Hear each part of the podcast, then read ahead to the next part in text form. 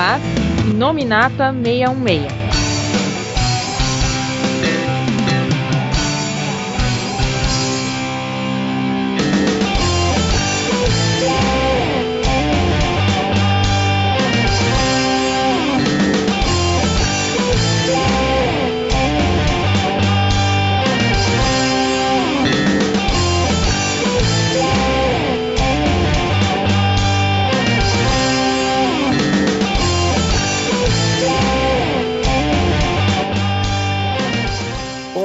Pessoal, estamos começando mais um Inominata 66. Eu sou o Curveiro e sim, não é uma realidade alterada pela Wanda. A gente tá de novo no segundo podcast desde nossa longa parada de mais de um ano e meio. E trazendo mais uma vez o nosso time principal da Era de Prata aqui com vocês. Vamos lá, cada um de vocês aí se apresenta. Felga. Olá, eu sou o Felga e tome cuidado com as pessoas que vivem um próprio mundinho, hein? Paulo Arthur que é o Paulo Arthur, e a única pessoa que eu conheço que consegue reescrever a realidade mais que a Wanda é o Coveiro. Porque ou pessoa para ficar reescrevendo o que a gente fala. Ai, meu Deus. Já começou cedo. Marcos Pedro. Olá, pessoal. Aqui é o Marcos Pedro e eu sabia dos Screws desde o início. o Screw desde o início, isso que só aparece no final. Eu sabia, eu sabia. E também dessa vez, completando o time, aí vem também o Elton Magaren, que tá sendo, salvando a pátria aqui, o nosso editor do podcast. É, oi, eu sou o Magari e a gente descobriu que militar americano é igual militar brasileiro, não pode ver uma coisa que já pinta de branco.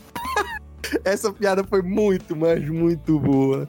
Bom, pessoal, a gente tá aqui começando um podcast voltando aos podcasts do universo cinematográfico meio-meia, né? Coincidentemente, né? A gente parou o podcast e parece que também a Marvel decidiu parar completamente de fazer, de lançar filme, de botar série no ar, né? Pelo menos a Marvel Studios, né? Até a gente voltar. Será que foi isso mesmo, hein?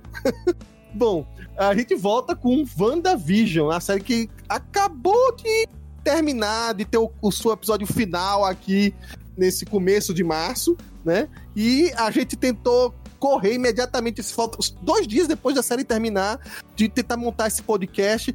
E para começar, dar uma pequena introduçãozinha é, no que muda, principalmente em WandaVision, comparado a outros produtos da Marvel Studios. Primeiro, claro, é a primeira série, né? Não da Marvel, a Marvel TV tinha várias outras, mas da Marvel Studio. E também a primeira série, se você olhar, ela série ou produto é, cinematográfico, que ela quebra aquele formato de ser realmente um filme de super-herói por si. Né? Quem assiste WandaVision ao longo dos capítulos, inclusive vai ver, principalmente nos primeiros capítulos, que não tem nada. Você se não conhecesse os personagens, não ia nem associar com a coisa de super-heróis. O roteiro que segue é totalmente diferente. Ele começa com uma homenagem a sitcoms, né? Só que a cada novo episódio que vai passando, você vê uma pincelada ali de uma série de mistérios, né? E é uma série de mistério um pouco psicodélica, né? Principalmente quem eu imagino, né, como deve ter sido a cabeça do pessoal que não tinha a mínima é, noção de quadrinhos da Marvel e como é que enxergou aquela coisa assim. O que é isso? Visão é, nesse mundo aí dos anos 50 é, e essas coisas e, que tá de vez em quando mexendo. No segundo episódio, por exemplo, uns dicasinhas, né? De coisa que tá em preto e branco aparece vermelho.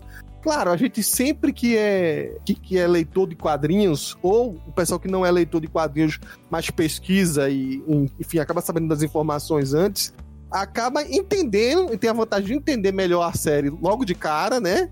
Mas também, ao mesmo tempo, tira bastante coisa do fator surpresa, né? E acho que a principal coisa que a gente viu aqui em WandaVision é que, nesse meio dessa história que queria se contar, foi colocado e recheado um monte de easter eggs, né?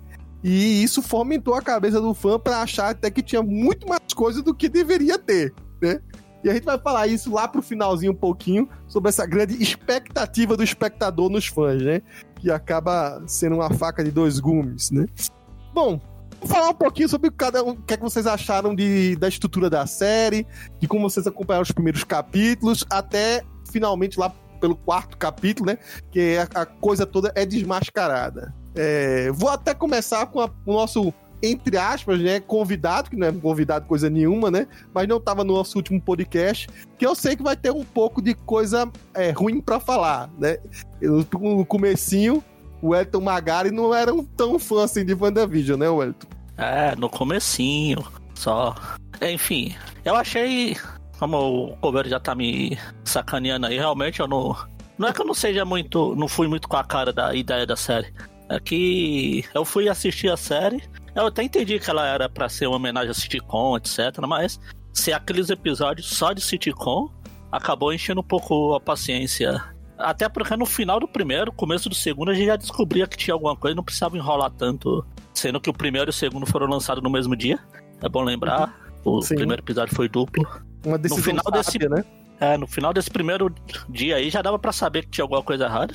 Que era a Wanda que tava fazendo, que ela tava voltando no tempo. Ela mandou o, o cara da Ima lá, da. Que não é da Ima, tudo bem, mas é o apicultor. de, de volta lá pro bueiro. Mandou volta, volta pro bueiro, tartaruga ninja. Por sinal, até hoje a gente não viu esse apicultor, né? Ele ficou enfiado na terra e acabou. É, na, na verdade o apicultor era um agente da. Eu sei, mas ela deu fim nele e ninguém, Não, é, ele voltou. ninguém mais perguntou onde ele tava, né? Tem, tem muitos agentes, ninguém ia sentir falta. Virou palhaço lá no final do da, no metade da série também.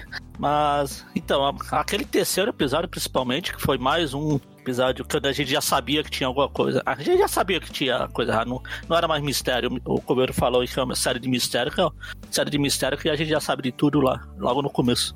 É, a, a gente já sabe, né? É, eu tô falando a gente, fui eu que assisti. Quem não sabe, é azar deles.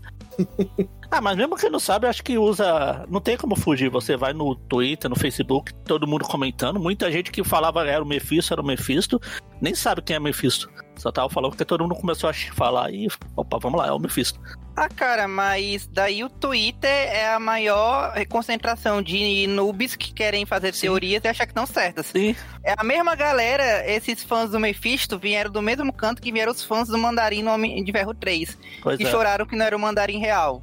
A maior, a maior sabem concentração então, em pessoas. Mas Sim, se, sim. vo- se você quiser a maior concentração de qualidade, entre aspas, numa pessoa só, você vai encontrar no YouTube. Acabou. É, não, vou, do não, vou, não vou cutucar mais ninguém. Mas e ainda tem uma coisa que, que eu acho que foi pior ainda, foi que quando o Visão Branco apareceu, aí todo mundo teve uma galera gritando virou trend topics. Não, gente, é o Tron. Aí veio uma pessoa lá embaixo dizendo: "Não, existe o Visão Branco nos quadrinhos, é o Visão que vai reconstruir, blá blá blá". Aí a pessoa lá embaixo: "Não, é o Tron, porque o- se, se não for o Tron, era de o Tron é um filler". Aí eu, como isso pode ser um filler? Isso não é uma série. Meu Deus. Ma- Mas calma, vamos falar das teorias malucas lá pro final, senão a gente vai só falar delas, que são muitas. Então, por mim, a série tinha que ter continuado como ficou depois, a partir do quarto. Até tinha as partes do sitcom, mas também tinha as coisas fora. Não precisa ser focado só no sitcom no começo. Eu sei que tem muita gente que gostou exatamente disso, exatamente por quebrar um pouco a fórmula, etc. Mas pra. Eu não tenho lá muita paciência pra. Quando eu já sei alguma coisa, se fosse um mistério mesmo, meu Deus, quem será, não sei o quê. Mas como eu já praticamente já sabia tudo, eu não me, me joguei nas teorias como o pessoal aí que foi achar personagem aleatório que ninguém nem dos quadrinhos conhecia pra fazer. Mas no geral, a série, assim, aí ela, depois ela foi dando uma melhorada, foi tendo essas. Esse meio a meio, né? A parte do sitcom lá dentro, o pessoal lá fora, investigando. A série foi. a série foi previsível, porque ela não, não ousou nada muito além do que ela prometeu, mas desde o começo ela não prometeu muita coisa. Então o pessoal tem que aprender a assistir as coisas pelo que elas são, não porque. Não, eu vou fazer, eu já sei a história. Vixe, é diferente do que eu achei. Isso é uma porcaria. Felga, e aí como é que foi a estrutura da série no começo aí pra você? E de repente aquela virada na chave aí com as revelações. Olha, desde o começo eu gostei bastante. Assim, quando vai vendo os informes e tal, né? Lá, os, os, os previews, é você vê que já ia ser um produto diferenciado, né? E, e- e foi bem interessante essa, essa coisa, porque assim, eu, eu gosto de sitcoms, eu gosto de assistir com minha esposa e tal, então pra mim, a, e identificar né, as sitcoms, pra mim foi um, foi um, foi um grande ganho, né? É, talvez, talvez realmente, por, por uma parcela do público, a- essa overdose de sitcoms, né, os três primeiros capítulos, basicamente, é uma viagem à, à estrutura da história da, da televisão, né? Você ali tem referências à Feiticeira, referências ao Dick Van Dyke Show, a própria série das irmãs da Elizabeth Olsen também foi referenciada. É, Genial Gênio. Genial Gênio, I Love Lucy. Né? E você vê, e aí quando você pega alguns detalhes, né? Eu, eu achei bastante, gostei bastante disso, né? Porque eles conseguiram retratar uma história, vamos dizer assim, a evolução da televisão norte-americana, né? Podemos dizer assim. A, a, e, e, com aqueles detalhezinhos, né? Por exemplo, quando a, as camas estão separadas, né? E aí depois quando juntam, né? Quando tá as duas camas separadas do Visão e da Wanda, e depois quando juntam, né? Aquilo é uma mudança que teve, né? Realmente, em I Love Lucy, que era um grande, um, vai, um grande referencial, né? Uma grande série, uma grande sitcom nisso, é, não se até essa série mais ou menos não se mostravam é, casais, é, atores, é, casais, né, na mesma cama, né? Acho que até se você pegar desenhos mais antigos, como Flintstones, alguma coisa, você também vai ver essas, essas diferenças. Quando você então tem a feiticeira, então você tem essa, você tem, vamos dizer assim, uma revolução, porque era um casal, né?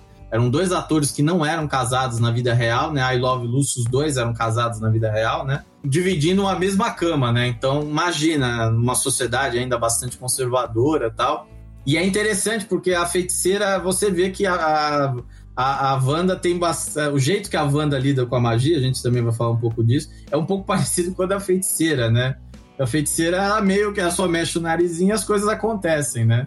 E é mais ou menos o que, a, que acontece com a Wanda. A Wanda faz aquelas coisas, ela nem sabe por que tá, tá fazendo, né? Eles seguiram bastante aquela ideia de usar os efeitos práticos de, de cada época Exatamente. É, em, em, cada seriado. Então foi proposital, tirando outro lance que é quando fugia meio do roteiro que a Wanda tava criando na, naquela cidade de Westview, né?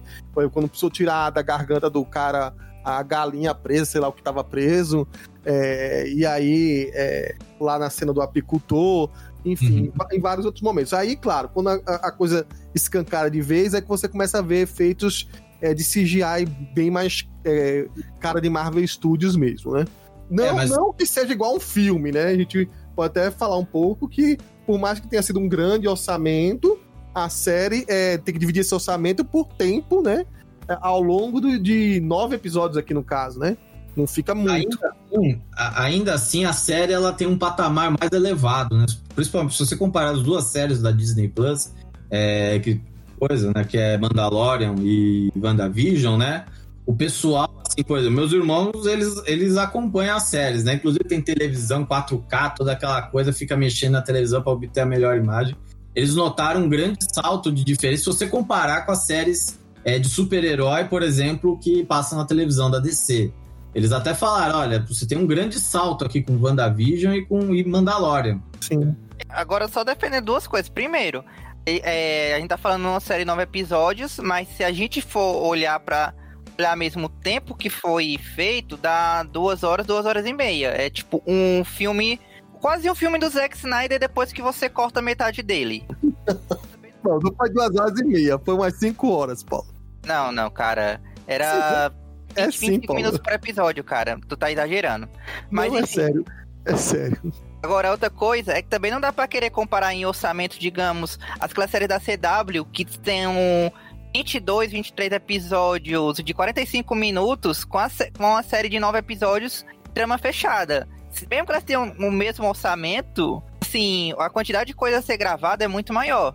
Então, mas o público vai notar essa qualidade, né? Vai notar esse, essa coisa, hein? Aí alguém vai ter que correr atrás, né? Gente, assim, eu já não tenho paciência para uma série de 22 episódios, né? Mas sejamos justos também numa coisa em termos de qualidade, né? Não tô falando de todas as séries que saíram pela Marvel TV até agora, mas assim, a gente não pode falar mal da qualidade da Agentes da Shield, principalmente nos últimos nas últimas três temporadas da quarta e diante, vamos dizer assim. É quarta, quinta, sexta, é, das quatro últimas temporadas. Porque realmente a, o investimento ali, não sei se realmente era o mesmo investimento ou se eles conseguiam mais barato para ter a mesma qualidade, mas era um negócio de primeira, de primeira mesmo. É, a, isso que o Cover tá falando, ou por exemplo, o motorista fantasma lá na agente da Shield ficou mais bem feito que muita coisa que o próprio MCU faz aí. E eu vou xingar, e eu vou xingar daqui a pouco, voltar no WandaVision pra xingar. Eu imaginei. Um segundo eu pensei que tu fosse falar mal do Nicolas Cage. Não, Não, porque ele, religião. ele, Eu ia falar isso agora. Eu ia falar isso, que o, motorista fantasma tá bem melhor do que todos os dois efeitos visuais do motoqueiro fantasma do Nicolas Cage. Eu achei isso Ah, muito melhor, muito melhor mesmo. Tanto é que eles usaram. É, eu, eu vi parte do make-off do, do- sobre esses episódios com o motorista fantasma. Eles praticamente usaram os o mesmo processo. Tipo, usaram iluminação, é, uma roupa com uma iluminação na cara do ator lá, do Gabriel Luna fizeram toda a parada e aí eles capturaram as expressões faciais do Gabriel Luna e transferiram para modelagem do da, do- da cabeça da caveira. Então, ou seja, é uma cabeça de caveira é, de osso mesmo, apesar que nos quadrinhos ela é de metal, mas eu achei isso é, essa essa é, propriedade, é, como é que fala? Essa licença poética é, é ok. E, e- e usaram. O, e o resto foi tudo o mesmo efeito, cara. Então, tipo assim, teve uma- um primor muito maior do que os, do- os dois filmes do, do Nicolas Cage. Desculpa aí quem, quem discorda, mas foi- é, é isso mesmo. é, mas também são anos de É, diferença. cara, isso que eu falo, tem alguns anos de diferença aí, mas. Mas. Principalmente mesmo no assim. primeiro filme. É. Vai, Marcos Pedro, fala agora de WandaVision. Só falou de motorista fantasma então, eu vou falar o seguinte: eu tava. Eu comecei assistindo já meio assim. É, eu acho que essa série vai ficar boa, entendeu? Eu não, eu não gostei de cara, porque eu não sou do tipo. Cresceu muito com muita série de sitcom. Eu assisti alguma coisa assim. Tanto é que no, no primeiro episódio e tal, eu identifiquei com Gene Eugênio, né? Porque né, já tô entregando minha idade também. Então eu eu entendi um pouco essa coisa. Eu, eu entrei nessa onda de poder pesquisar, de entender como que eram as, a, dé- a própria década, né? Porque a Marvel também brincou com essa questão da, da evolução da, da sociedade, evolução da moda, a evolução da própria TV. Então mexeu com muita coisa. Então foi muita coisa linkada com outra coisa. Então, é, o legal do começo da série é que ela me fez instigar para poder estudar sobre a história da própria sociedade norte-americana nos períodos que a série passou, né? Então isso foi sensacional. Para quem gosta de história, que gosta de estudar sobre o início da sociedade norte-americana, pelo menos do início da, da, da evolução da TV, isso é a- a- es- essa série ela é praticamente uma- um, um teaser de uma aula fantástica sobre sociedade e, e como que ela se se via em, em torno da, do início da televisão, sabe? Então eu achei fantástico. Aí depois, quando veio aquela coisa de Marvel mesmo, que começou a entrar a, a espada, que eu já fiquei louco, que eu falei assim, nossa, beleza, Capitã Marvel, que não sei o que, pra lá. Aí eu já, já, já surtei, entendeu? Porque eu já, já fiz link com, com um filme que o Paulo não gosta, que é o do Homem-Aranha, o verdadeiro filme do Homem-Aranha. É, Então, assim, Screw já me veio na cabeça na hora, como eu já falei no início. Eu já... Só que aí eu já fui muito, já pirei muito mais. Quando apareceu o apicultor, eu falei, vixe, já tem imã, vai aparecer o Mordok, porque o Mordok já era vilão do Vingadores, do jogo dos Vingadores, que não sei o que. Aí já o bichinho da teoria do Twitter mordeu o Marcos Pedro e viajou longe. Eu fui louco, eu fui louco. Eu não fui no Twitter, mas eu fiquei louco, porque eu tava, eu tinha, tava jogando. Eu tô jogando Vingadores, né? Então, assim, pra mim, na minha cabeça, tinha ficado essa coisa do Modok ser um vi- possível vilão. Porque no jogo dos Vingadores, ele começou a ter destaque, porque ele era o vilão principal. E você já tinha também quadrinhos, saindo um título especial de quadrinhos do Modok. Então, pra mim, eu meio que liguei assim um pouco na coisa. Mas E vai ter. E vai ter a série dele, né? Que é a sitcom. Sim, vai ter a série dele também e vai ter o. É uma série animada, vale ressaltar. animada. Fo- É, assim, Fora da UCM e pela Hulu. isso. Não estraga a teoria do garoto, rapaz. Pois é, e é muito engraçado, sabe? Então, assim, é, então, por causa dessa, dessa coisa toda, eu ter visto Apicultor e ter visto tanta coisa da relação a Modok, eu pensei, poxa, o Modok pode, tá, pode aparecer no final da série, né? Mas não, é, foi uma outra coisa e no final, cara, eu, eu vibrei, eu vibrei. Então, pra mim, a, a- é, pra mim, até o momento, é a melhor série que a Marvel já lançou. Melhor, melhor. A Marvel Studios, pelo menos, é a primeira, você não pode nem falar muito. Paulo Arthur, agora a grande pergunta: você assistiu WandaVision ou você assistiu WandaVision de forma dinâmica em duas vezes, assim, velocidade? Eu assisti, claro que eu assisti. Diferente de você que, que madrugava, pelo menos eu assistia depois, no sexta de noite. O problema era que a gente acordava é, 6 horas da manhã na sexta-feira, já tava o coveiro colocando todos os spoilers do mundo. Eu acordava às 5 horas da manhã e assistia, que era a hora que a gente conversava.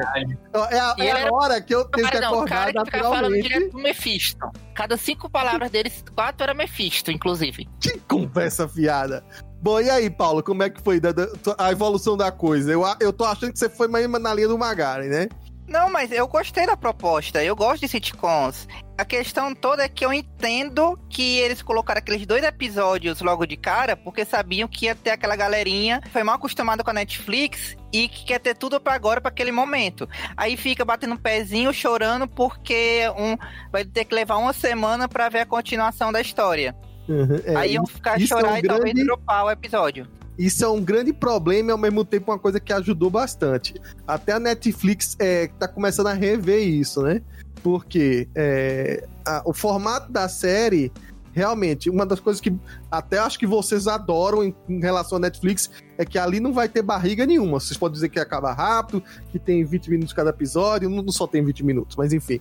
É porque realmente é aquela coisa que a Marvel Studios tem, que é bem costuradinha mesmo.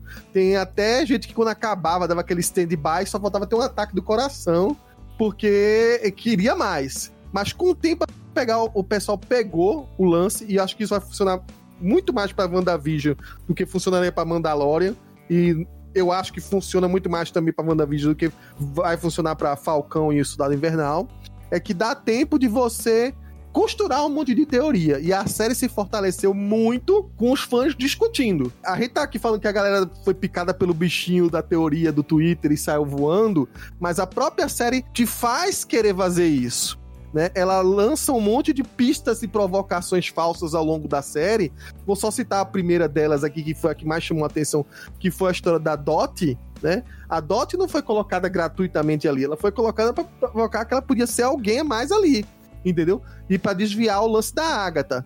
Mesmo é que todo mundo achasse que foi a, a Agatha, era a Agnes, era a Aga- a Agatha Harkness, porque é uma coisa que os fãs iriam pegar no instalo, o- a principal coisa que o pessoal deveria fazer ali é desviar a atenção de quem é que poderia estar sendo a pessoa.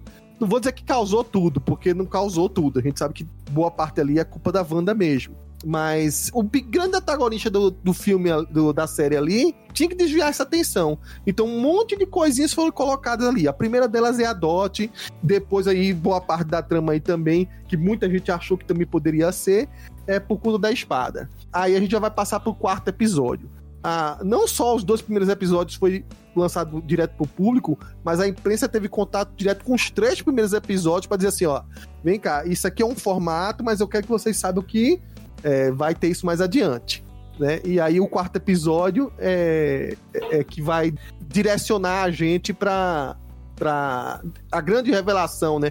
Enfim, um grande mistério ser realmente é, resolvido. Uma coisa que eu gostei desse quarto episódio e da série, assim, é que ela falou. Ela abordou a volta do pessoal do Blip lá, que não tinha mostrado efetivamente na, em nenhum filme. Mostrou de vez em quando. Só mostrou, ah, eu voltei, voltei cinco anos. O filme que você não gosta do Homem-Aranha de volta lá, é, de volta longe de casa, mostra, né? Mostra, mas não mostra no, não mostra no momento, eu acho. A não ser que eu tenha dormido do- em alguma parte, que é bem possível, do, desse filme do Garoto de Ferro aí. Mas no WandaVision, ele mostra o momento exatamente que o pessoal tá voltando. Em vez do, da poeirinha tá se espalhando, ela tá voltando pra ser a pessoa. Uhum. A, a Wanda até. A Wanda não, a, a Mônica até acha que tá. Pra ela, a mãe dela sumiu da cama, não foi ela que passou cinco anos fora. É, Na visão dela, ela tava lá e a mãe dela sumiu. E que foda, né? Porque a mãe perdeu ela, quando ela volta, ela perdeu a mãe. Então, É, achei essa parte interessante. Foi a parte que foi, o episódio também mo- jogar na cara tudo aquilo que todo mundo já sabia. É, então, desde é o que eu falei, né? Eles seguraram as informações até três episódios, porque eu acho que, até pela estrutura de como eram feitos as, as- os sitcoms na época, ia ficar muito complicado vocês inserir um monte de gag, assim, de, de detalhes, de, de pistas que levassem a mostrar que tem uma coisa lá fora, né? Então eles colocaram esses três primeiro, e aí também aí já ficava tudo colorido, já tinha todos, digamos, todas aquelas pistazinhas de helicóptero surgindo, de rádio é, tentando se comunicar, e aí fizeram aquele recap, é, aquela recapitulação de onde cada coisa aconteceu, sob a visão da Mônica, né? E também tem que considerar que é, uma estrutura, mesmo em sitcoms, principalmente em sitcoms, essas estruturas de uma é, uma temporada inteira que os episódios se interligam, tem uma continuidade, não existia. Era, é, as histórias eram feitas para serem colocadas em qualquer ordem. Tanto é que você, isso era mão na roda pra Globo e SBT antigamente, por quando a nossa, na nossa infância, que eles podiam botar episódio da sétima temporada com episódio da quarta e ninguém ia notar a diferença. É, Depois, com, com a evolução, que foi tendo um maior controle de continuidade, que aí eles já foram encontrando isso lá na, no episódio 4, que foi amarrando as, as coisas todas. Agora, um, um detalhe que eh, tinha gente comentando, teorizando o cabelo Marvel no, em 2023 tem outro, pode ter outro significado agora. Porque como a Mônica sumiu, alguém tinha que cuidar da mãe dela enquanto a mãe dela estava tava com câncer. Aí tinha gente teorizando que a, a Carol também tinha raspado o cabelo nessa época também. É, a gente não vai saber, digamos assim, se a, a Carol sumiu mesmo é, ou não, né? Ah. Não, a Mônica sumiu e a Carol pode ter ficado um tempo na Terra ajudando. Sim, sim, Ah. mas é porque se você olhar em determinado momento, um, um- o GT Wu lá, ele comenta, ah, você conhecia a Capitã Marvel, você quer... ela dá uma fechada de cara. Como se a Capitã Marvel tivesse esquecido, pelo menos eu fiquei com essa impressão, tivesse esquecido da família dela por um bom tempo. O que faz um pouco de sentido, porque é, se você olhar direitinho, a Capitã Marvel passou a era dos Vingadores todinhas, né? Até o, o Ultimato, sem dar as caras na Terra. Né? Aconteceu uma porrada de coisa por aqui e ela tava lá no espaço cuidando da vida. Então, não sei se vocês é, perceberam que ela ficou. Citou o, nome da, citou o nome da Capitã Marvel ali, ela ficou assim com aquela cara, tipo, é, uhum, tipo, é, eu achava que ela era minha amiga. Então a gente não sabe realmente se é. Se durante o, o- sumiço da Mônica, se a Capitã Marvel que voltou em Ultimato é, estava lá junto da. da Ah, que ela Da já tinha Maria voltado. ah, é, ela já tinha voltado no começo, antes, é, pouco depois do instalado. Então, dá- pode-se entender que ela pode ter ficado um pouco mais de tempo na Terra. não, a- antes de instalar, não. ela voltou na Não, ela não, voltou depois do Foi. instalo. Não, depois. depois, do- tô falando, é, depois do estalo. que foi, Então, aí a antes do- Mônica sumiu. foi na hora É, que o é, Nick Fury sumiu, não- que ela mandou uma mensagem lá. Então, a Exato, que ela a resgatou o Tony Stark. se ela, não tem essa a informação. Exatamente. É. Não tem como ela saber. E provavelmente ela tinha tanta coisa pra ser atualizada que eu acho que isso não foi atualizado também. Uhum. Isso. É, Assim, então, porque- aí- Esse pessoal que, tipo, o Agente U, eles devem ter assistido os filmes dos Vingadores todos, que eles sabiam cada detalhe que aconteceu na porradaria lá. Então, Mas, assim, ela deu uma você porrada olhar com a mão direita e não sei o quê. Ah, Caramba. o agente U é, é meio, é meio fãzão da coisa, né? Se você olhar, ele é. Ah, ele é né, pelo menos em Homem-Formiga e a Vespa, ele é todo animadão assim com essa história. Então, sei lá, não é tão estranho. Mas fica meio maluco assim, e te imaginar, pô, será que o, o fato do estalo, o fato do Thanos, é, todos esses nomes que apareciam lá, isso veio a público e quem foi que foi dizer que era um estalo de dedos, né? Essas coisas assim, a gente vai ter que supor que assim como a informação veio pra gente como público vendo a coisa na TV, de alguma maneira virou um- uma história comum, né? Acho que a mesma coisa que se contasse, assim, ah, como é que foi a, a guerra, é, sei lá, da, enfim, uma guerra de Napoleão, assim, o pessoal narrasse a coisa de uma maneira epopeica e seria a mesma coisa sendo narrada nos Vingadores, né? Já que não foi filmado, a história foi contada, de algum jeito foi contada pro público. Né? Teve gibi, fizeram o gibi. É porque É. a, a- é porque a Wanda, como que ela fica fazendo fez a transmissão em sitcom, ela fez a transmissão da Batalha do Ultimato em forma de filme de ação. Hum. Mas outra coisa, Coveiro, nesse caso aí, agora eu esqueci o nome da da, da Danica, o nome da personagem. Qual era mesmo? Da a do Thor. A Darcy. A Darcy. A Darcy, tanto a Darcy quanto o U e o U, eles tiveram cinco anos pra ficarem. é, é, ela terminar um doutorado, que eu acho que ela era só estudante na época do Thor 2, Sim, e ele ficar mais badass também. E antes ele É. era meio patetão.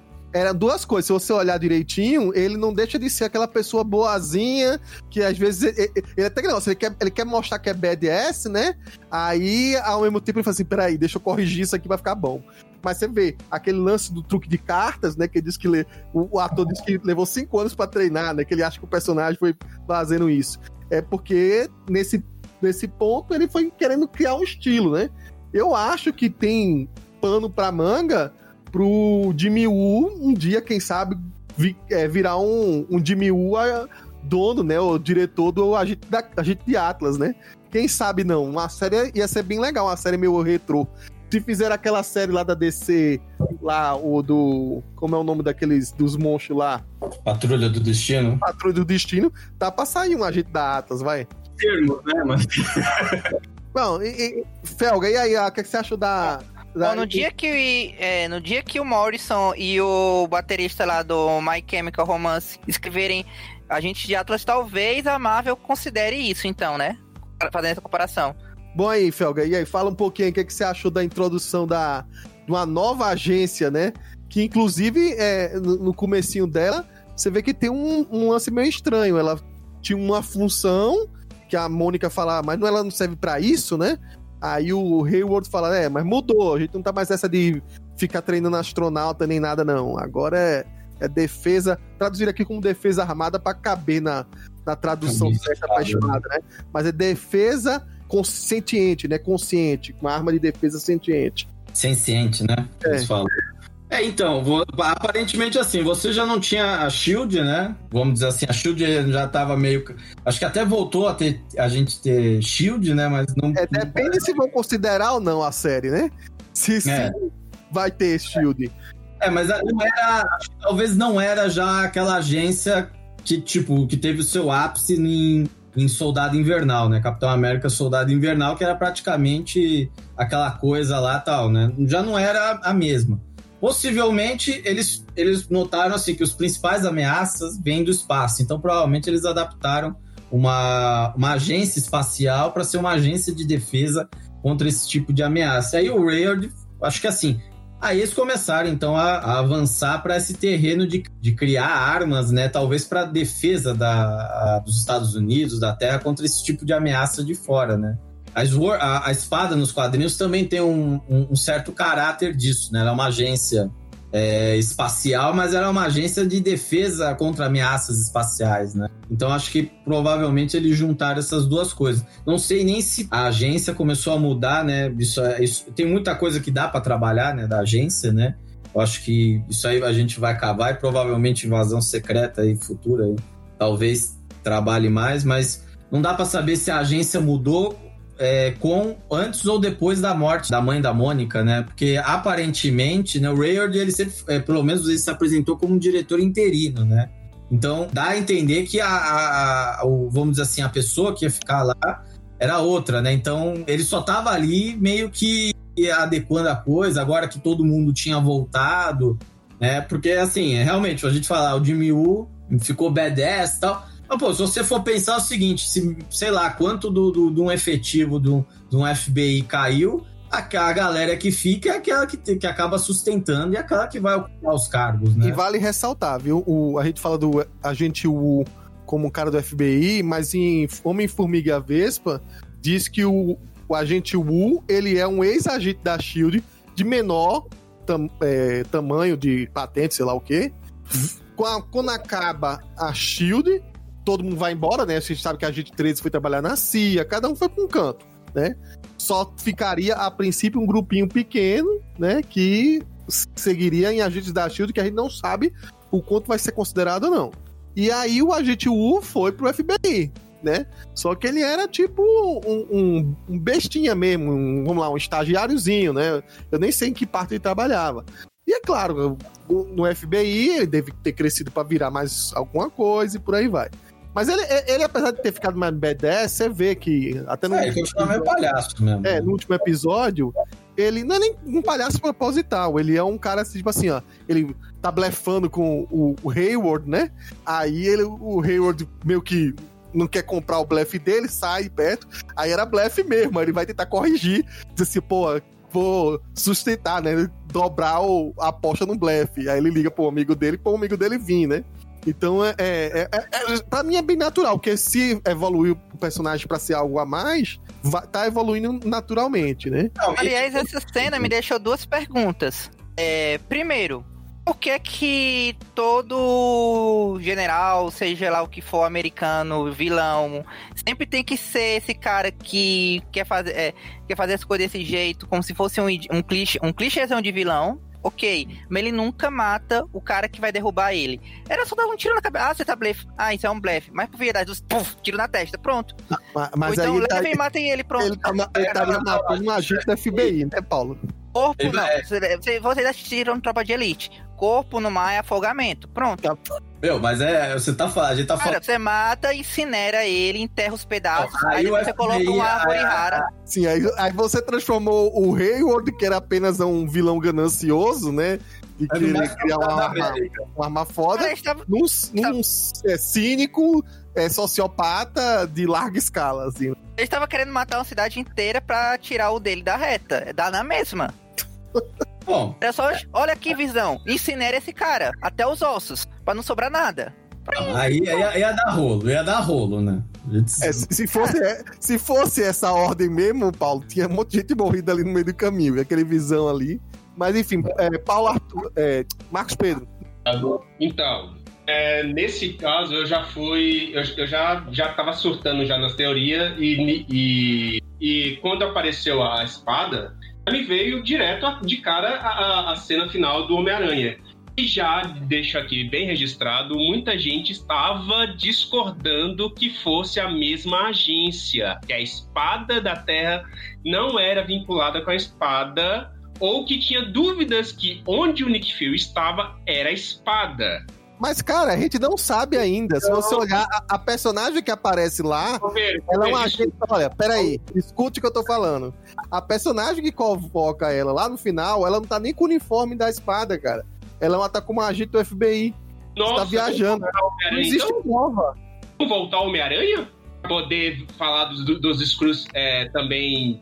É, agentes Screws disfarçar de Nick Fury. O que eu tô dizendo é que é o seguinte: a gente não sabe se a espada é o, é o que aparece lá em cima, naquele satélite do Dick Fury. É, é a espada. Aceita que dói mesmo. Nessa eu não concordo com você, mas tudo bem. Nem eu. Mas, e outra pergunta. Como diabos o FBI tem jurisdição moral pra prender o pessoal da, da espada? Assim, não seria o contrário, tipo, o pessoal da espada Não. simplesmente Não, não, prender e não, matar não, o pessoal do FBI? Não, não, não. É, Não. Então explica isso aí, Felga, direito.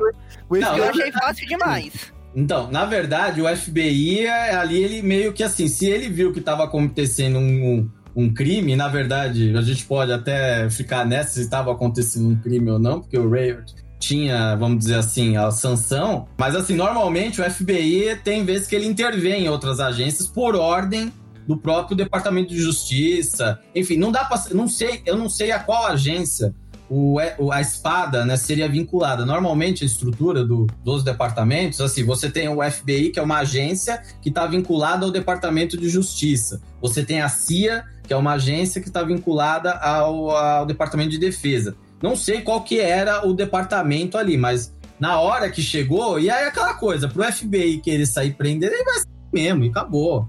Né? Não, A questão é que, primeiro, os caras estavam fortemente armados. Segundo, não tinham provas de que eles estavam fazendo alguma coisa errada. Terceiro, como você falou, é, é, não tinha é, uma- um crime estabelecido naquele momento. Quarto, eles podiam ter aproveitado que o cara tinha pegado o celular pra sair, para ele ter gravado aquela confissão do cara, pra pelo menos ter alguma prova. E, e quinto, o era o o Yu, ele ligou pro amigo dele do FBI, podia ser qualquer pessoa, ele não ligou pro ministro-chefe do, do- da Suprema Corte pra pessoa, é mesmo, vamos lá Aí, prender os caras em uma hora. Ele vai ligar do telefone que ele pegou lá, que ele nem sabe de qual, só sabia o nome do amigo do telefone qual e vai ligar lá. É como o Felga falou, você tem que economizar algumas coisas narrativas e supor que você tenha consideração de que não precisa dizer todas as etapas, tá? Só corrigindo uma coisa, aquela coisa de que fortemente armados, desde o momento que a gente tá falando até do final, sem precisar, a gente tá atropelando tudo, você que tá nos ouvindo, mas Paulo está no podcast, então o final às vezes vira começo, começo vira final. Mas respondendo, o Billy já tinha paralisado aqueles policiais, eles ficaram é, paralisados dali do momento que o Billy soltou lá aquela repimboca da parafuseta dele. Tá? A gente vai falar do Billy daqui a pouco, mas eu tive que adiantar essa parte porque o Paulo gosta de falar do final, no começo, no começo, no final.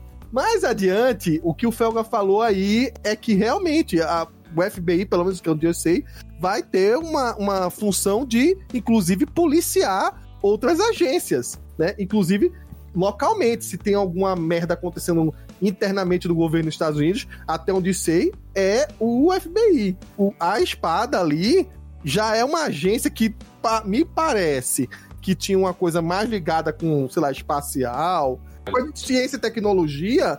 E aquela, aquela parada dos, dos militares lá veio junto, talvez, porque o Hayward é um cara mais, digamos assim. Se, se ele não for outra coisa disfarçada, né? Que vamos supor que tenha uma, uma versão é, Soldado Invernal 2 vindo aí, mas supondo que o Hayward seja o Hayward, ele desde acho que do acordo de Sokovia, ele me parece ali pelo todo o diálogo dele, que ele inclusive distorce algumas informações que o, o Jimmy Wood até fala, é, você tava contando uma, a sua história de um jeito meio distorcido, mas é uma maneira de ver, né? Mas ele sempre coloca como se fossem os heróis sendo os vilões e que aquele apoio igual do general lá, o, o Thunderbolt Ross, né? Que ele fala, ah, os heróis têm que estar no linha coordenada, a Wanda fez isso, essa parada toda sem autorização, é, ela devia estar com cabresto e por aí vai. Né? A gente mal sabe que, na verdade, o Hayward foi parar ali é, e foi de, de, gratuito, né? Que ele nem sabia que ia ter um visão lá dentro, né? Eles meio que descobriu depois que tudo aconteceu. Porque para ele, como a gente vai saber mais para frente, né? O visão, visão mesmo tava ali. Então ele foi ali com outros interesses, né? É, eu acho que ali ele foi porque um agente dele sumiu, né? Apesar dele ser, dele ser o vilão, vamos dizer assim, também não dá pra gente falar que ele também não tem lá, tem lá sua dose de razão, principalmente porque depois do que a Wanda faz, né? É, e a gente, assim, a Wanda teve lá as coisas e tal, mas efetivamente quem começou toda a história foi ela, né? Toda a manipulação mental, os moradores e tal, foi ela, né? Uhum. É, e outra coisa que eu me esqueci, a Darcy hackeou lá as paradas todas e desvendou lá aquele projeto Catarata, que pelo que se mostra, estava sendo feito por debaixo dos panos, sem conhecimento de ninguém. Sim, Sim que é o que é, no caso era o Visão Branco. É. o plano original do Hayward, no caso. Uhum. Ele, já, ele já tava já com intenções de utilizar o Visão para ser uma arma mesmo da, da agência da espada. Só que, assim, na, no, no começo, quando ele mostra o vídeo pela primeira vez, né? Fica um pouco estranho porque o vídeo é muito tinha muito corte, tinha muita câmera que estava sendo desativada, então ficou meio estranho a parada. Então, realmente, ele criou todo um cenário para colocar mesmo a Wanda nessa situação de, de, tipo, ela que ela era vilã, sabe? Ela que ela era, ela que era culpada por tudo na verdade, mesmo com, que, com o surto que nós vemos mais para frente da Wanda, quem causou, quem foi parte dessa, desse surto da Wanda foi o próprio Hayward também. Porque se o Hayward fosse pela mesma pessoa com um tratamento diferenciado com a Wanda, não colocando ela como se, ah, realmente você tá aqui para enterrar ele ou você tá querendo despertar ele? Entendeu? Então, tipo, ele já tava jogando, ele jogou umas indiretas na Wanda para poder é, é, atiçar ela mesmo estava mesmo com más intenções, segundas intenções ali, e segundas intenções não tão boas, que possivelmente vai saber o que, que o Hayward também fez por baixo dos panos quando ele não, não era diretor interino, sabe? E que possivelmente quem deveria ter sido a diretora no caso seria a. poderia ter sido a, a Maria, né? Uma, que, é a, que seria uma das, uma da diretoria. Mas acho que era ela. Ele ficou ela diretor, por isso que ela morreu.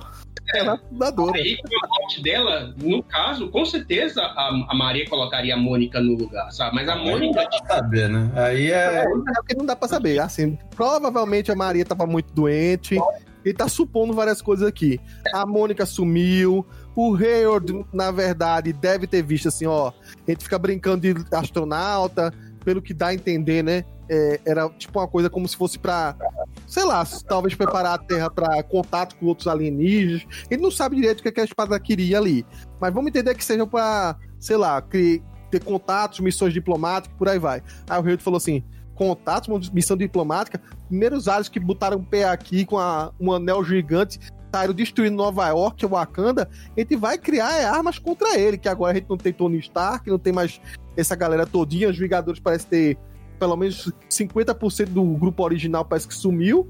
A gente precisa ter um, algumas armas, né, como ele mesmo fala, armas para isso. Então parece que foi uma modificação do plano original do que poderia ter sido a espada. Né? Apesar de espada ser uma palavra usando uma arma, né? Que é uma coisa bem mais agressiva. Mas enfim, não vamos questionar isso. Tá? Até o momento, o que a gente está vendo da SWORD é basicamente o que a gente já viu nos quadrinhos, porém com uma outra diretoria e com uma, uma visão mais ofensiva do que a gente viu nos quadrinhos. Então pode ser, pode ser aí que a gente vai ver algo um, bem diferente de uma agência do que é a Shield.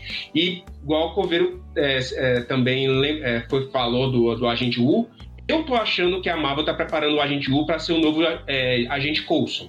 Porque ele é, tá todo cheio de, de, de, Ele tá aparecendo mais, ele tá ganhando mais destaque. Na série ganhou. Pô, só a segunda, segunda série do cara. Sim, mas ele ganhou destaque, porque você, se você pegar do Homem-Formiga até agora, dá para você traçar uma evolução do personagem. Ele passou, ele saiu da, da Shield, passa, está no FBI, ele, sub, ele possivelmente subiu dentro da FBI por ter, uma, um, por ter tido um destaque a maior. Ele ainda, você coloca que ele era uma pessoa ainda que tinha, que tinha uma coisa de retraída de ser divertido, e ele aprendeu isso com o Homem-Formiga, com a parada das cartas. Então ele melhorou com a parada do truque da carta, entendeu? E agora a gente não sabe como que vai sair, como que vai ser o Agente U agora, depois da, da, de, de WandaVision. O que, que mais que ele pode evoluir?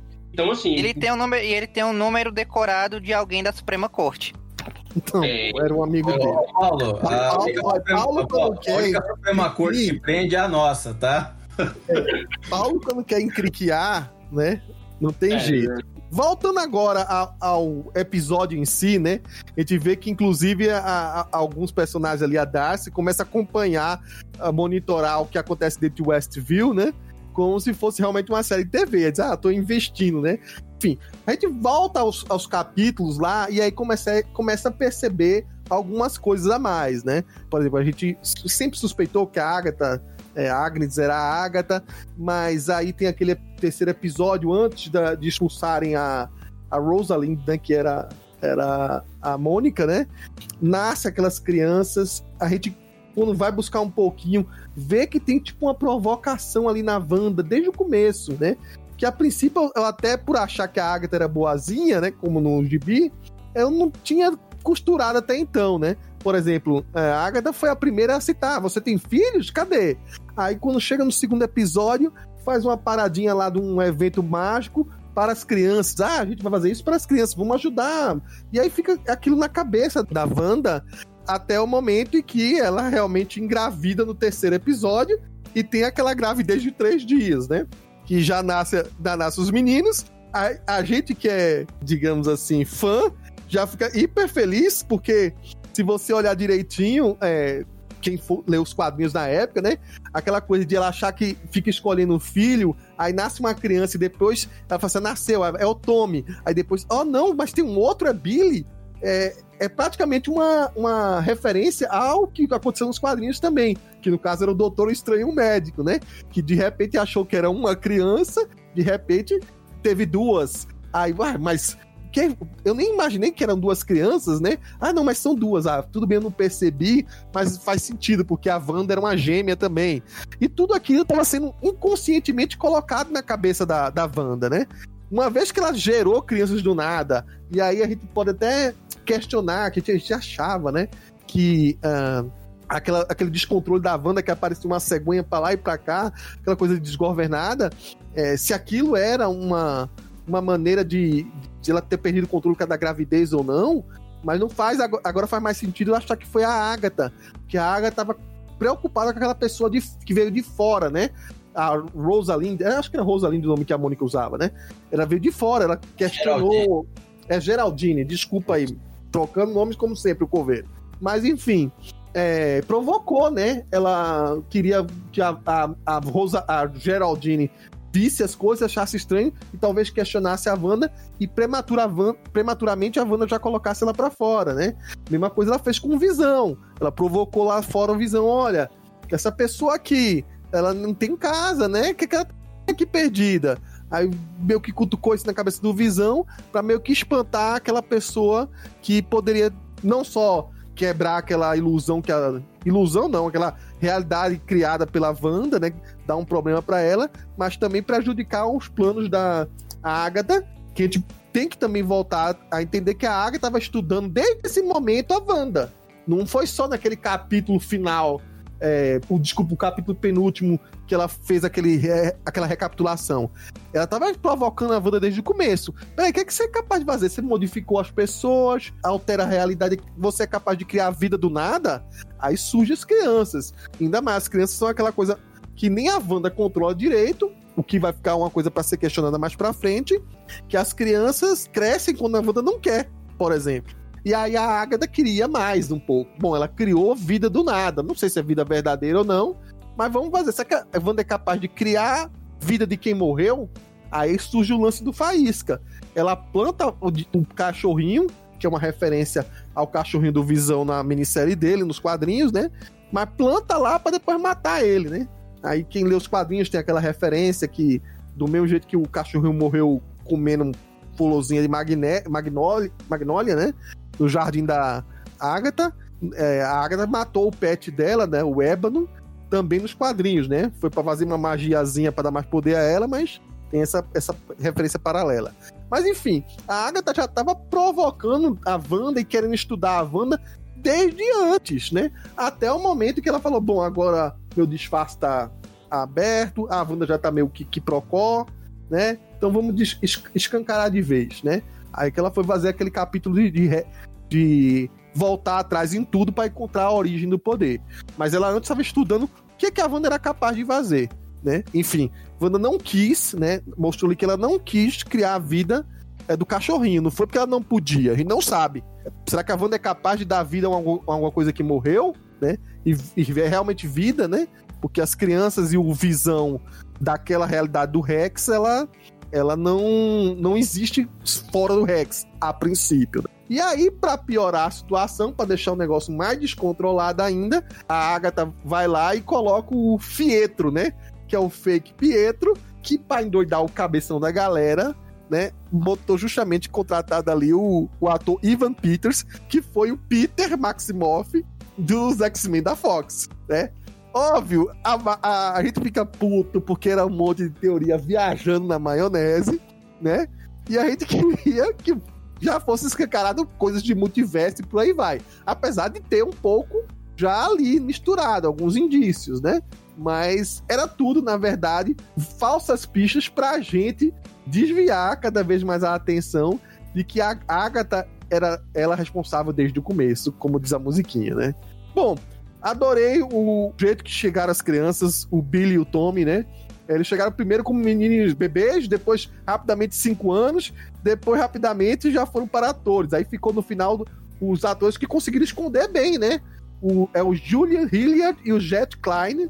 É, são atores até que têm já alguns trabalhos em, em filmes. Se saíram bem, geralmente criança com um filme de super-herói pode ficar até um negócio meio, meio bobo, né? Meio, sei lá, dá um ar meio é, infanto-juvenil a, a, série, mas não, eles é, atuaram muito bem. Conseguiram esconder essa, essa informação até o último momento, né? Nas mídias sociais que os dois têm, né? E também a gente teve essa, esse Pietro, que tirando duas semanas antes, era uma grande surpresa, né? E que fez a gente teorizar um monte de maluquice também. É, Felga, o que, é que você achou aí dos gêmeos, do Fietro e dessas maluquices aí da Agatha manipulando tudo? Eu acho que assim, eles fizeram. Eles deram. jogaram várias pistas falsas, né? Pra coisa. Por exemplo, o próprio. A, a, gente ficou discutindo aí um tempão se era o corpo do. Se a Wanda tinha pegado ou não o corpo do, do Visão, por exemplo, né? Esse do Pietro, eu já não imaginei. Eu achei, eu já não, já não achava realmente que iam tra, Sabe, a Wanda tinha tragado cara. O que na minha cabeça era que a Wanda tinha inconscientemente criado um Pietro, tinha colocado, né, o corpo do. Vamos dizer assim, a a mentalidade, a personalidade do Pietro e algum morador da cidade, né? Inclusive, assim, todo esse plot meio que começou, né? Porque aí chegou espada e tal, por causa de um informante do Jimmy Woo, que até hoje a gente não sabe quem é. Pois é, cara. Outra teoria maluca que foi com da, do Burros d'Água, né? É, então, Quem não- era esse informante? Todo mundo. esse informante, né? Era a- Aí quando surgiu o quadrinho lá, né? Que a Agatha não, não tava identificada, né? Eu falei, ué, né? Aí também não tava a Dot, enfim.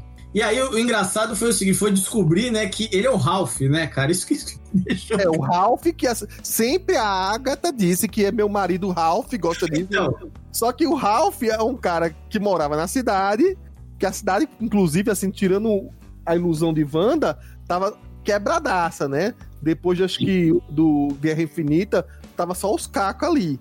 na verdade, na verdade, a cidade, ela é meio, assim, era uma cidade de subúrbio, né? E É, mas ela é uma cidade subúrbia que tá toda arrebentada. Se você olhar, Exato, parece prova- que não tá dando nada. É, então, tava quase isso mesmo. né? Talvez até por isso que a Wanda tinha. A Wanda e o Visão tinham escolhido lá aquele terreno lá pra construir a casa. Era uma cidade que já tava. Tinha pouca gente e tal, né? E aí toda aquela coisa. Mas a gente não, e, e também talvez seja por isso que o Jimmy Woo tinha escondido lá o informante dele, que a gente não sabe até agora quem é, ou se vai aparecer. né? Pode ser Ele até que. podia ter matado isso dizendo que o informante era o próprio Ralph. Que o Ralph tava com aquela cara de que era, era um bandidinho antes. É. Não, tinha. mulherengo, né?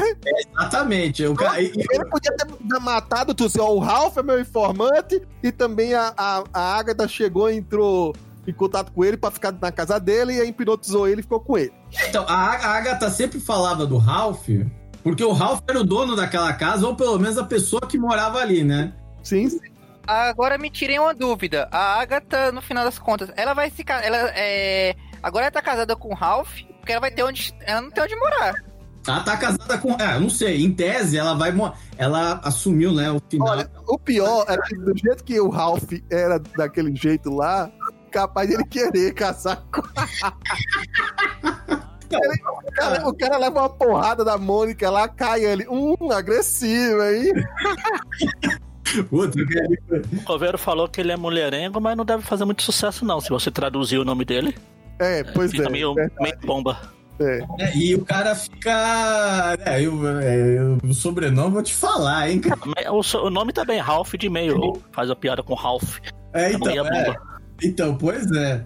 E então aí essa era outra grande teoria, porque a gente ficava, quem é o Ralph, hein? Será que é alguma entidade, blá blá blá? Que a- É, tinha gente achando que era o demônio, o Mephisto, pessoa, pesadelo, né? Porque, na verdade, quando colocaram também o, o Pietro aparecendo, e aí desenvolveram mais ainda o personagem na festa de Halloween, colocaram ele com aquele cabelo pra trás, que é típico dos quadrinhos, aí a galera falou, ah, já que não vai ser o Pietro, quem é que tem um cabelo assim azul, esvoaçado? Se você perguntar mesmo pra valer, é metade dos personagens da Marvel que já passaram pela mão do Rob Liefeld tem aquele cabelo.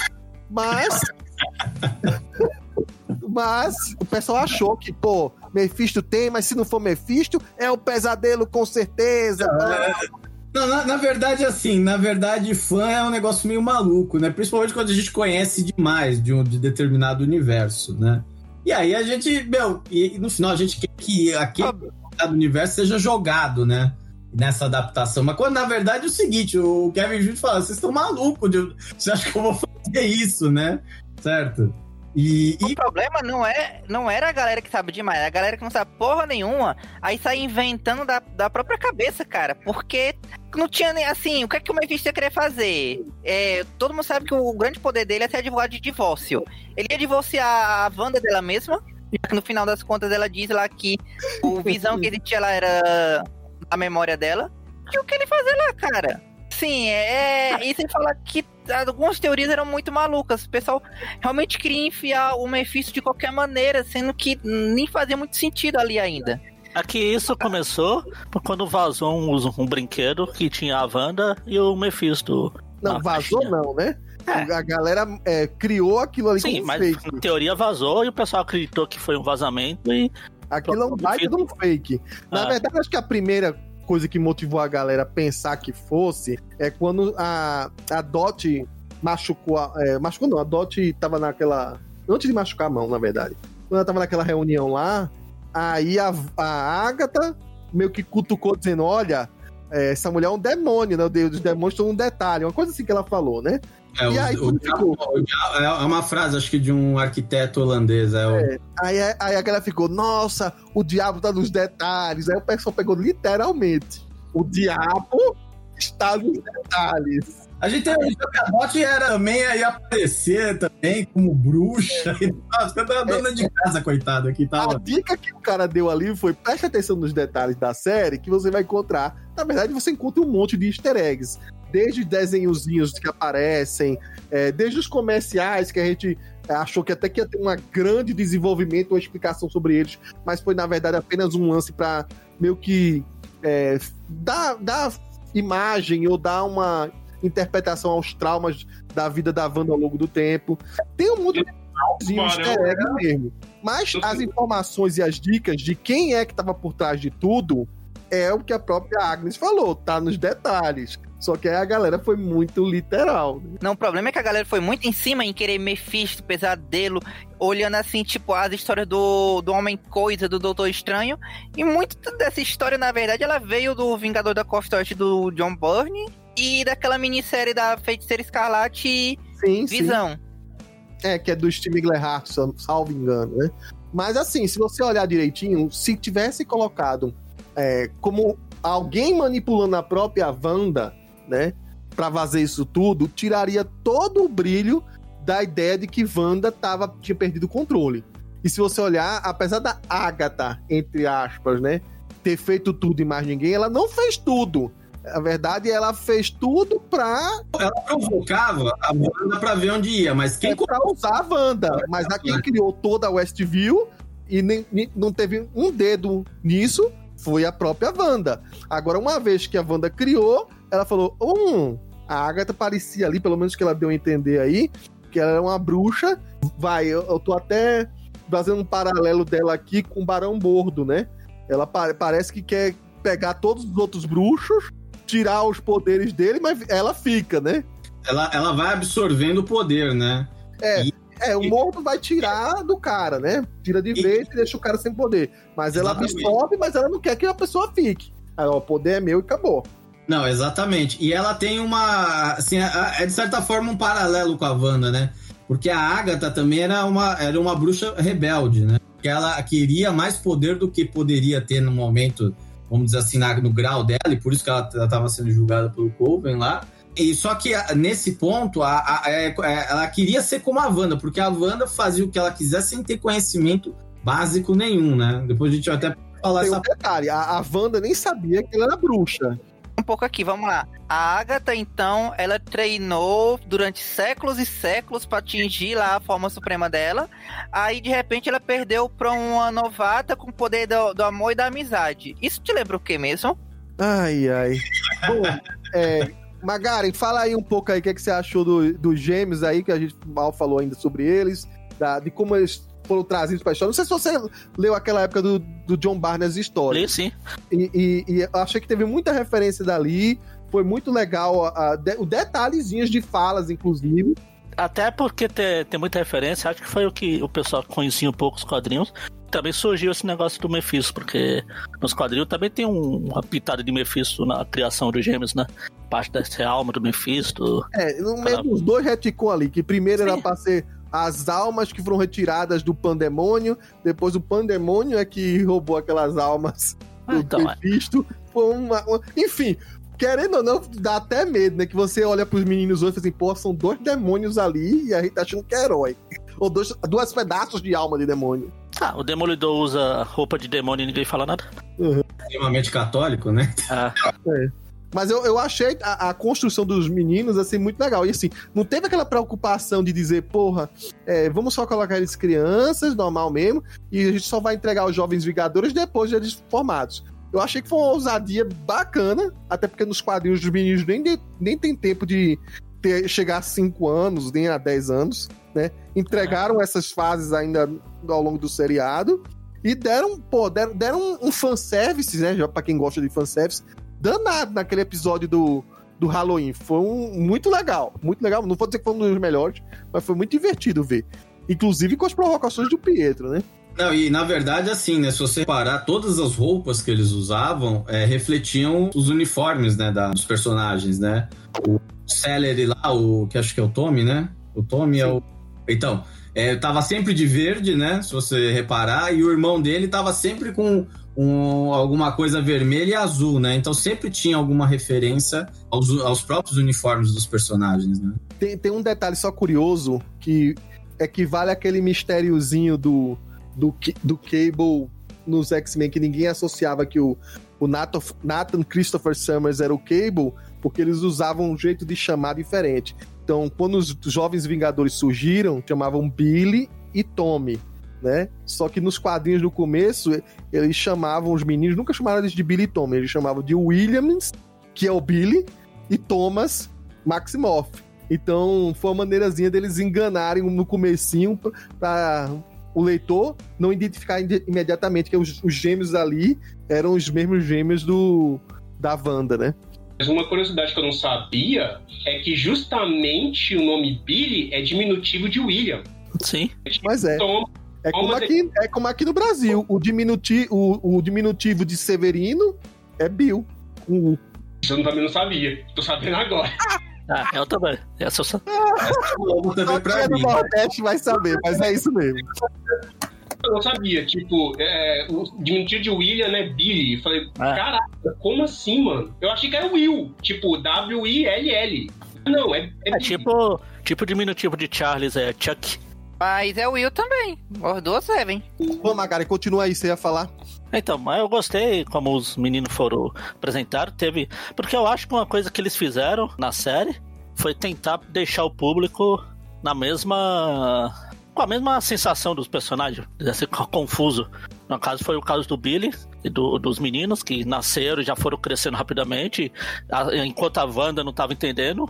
O público, pelo menos quem não conhece os personagens nos quadrinhos, também não entendia muito bem porque eles estavam crescendo tanto. Queria ver se fizesse uma, uma série do Quarteto Fantástico, se ia funcionar pro, pro Franklin Richard, que não cresce Eles, nunca. eles têm um poder inverso do Frank. Ah, e, e eu, no caso do Pietro também, do, do Meia Bomba aí, ele. Eles podiam ter usado um ator qualquer, falar, ah, eu sou o Pietro, ou usar o mesmo ator lá do. O que que é lá, que eu nunca lembro, o Aaron Taylor Johnson lá, Uhum. pra fazer também. Mas eles pegaram o, o Pietro, o Ivan Peters, pra. Eles sabiam que o pessoal ia surtar. Porque não é. Essa série não é assim. Ah, eles foram mudando à medida que eles foram ver a reação na internet.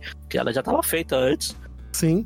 Então eles previram antes. Ah, vou colocar o Ivan Peters que o pessoal vai surtar. É, ele sendo Mercúrio.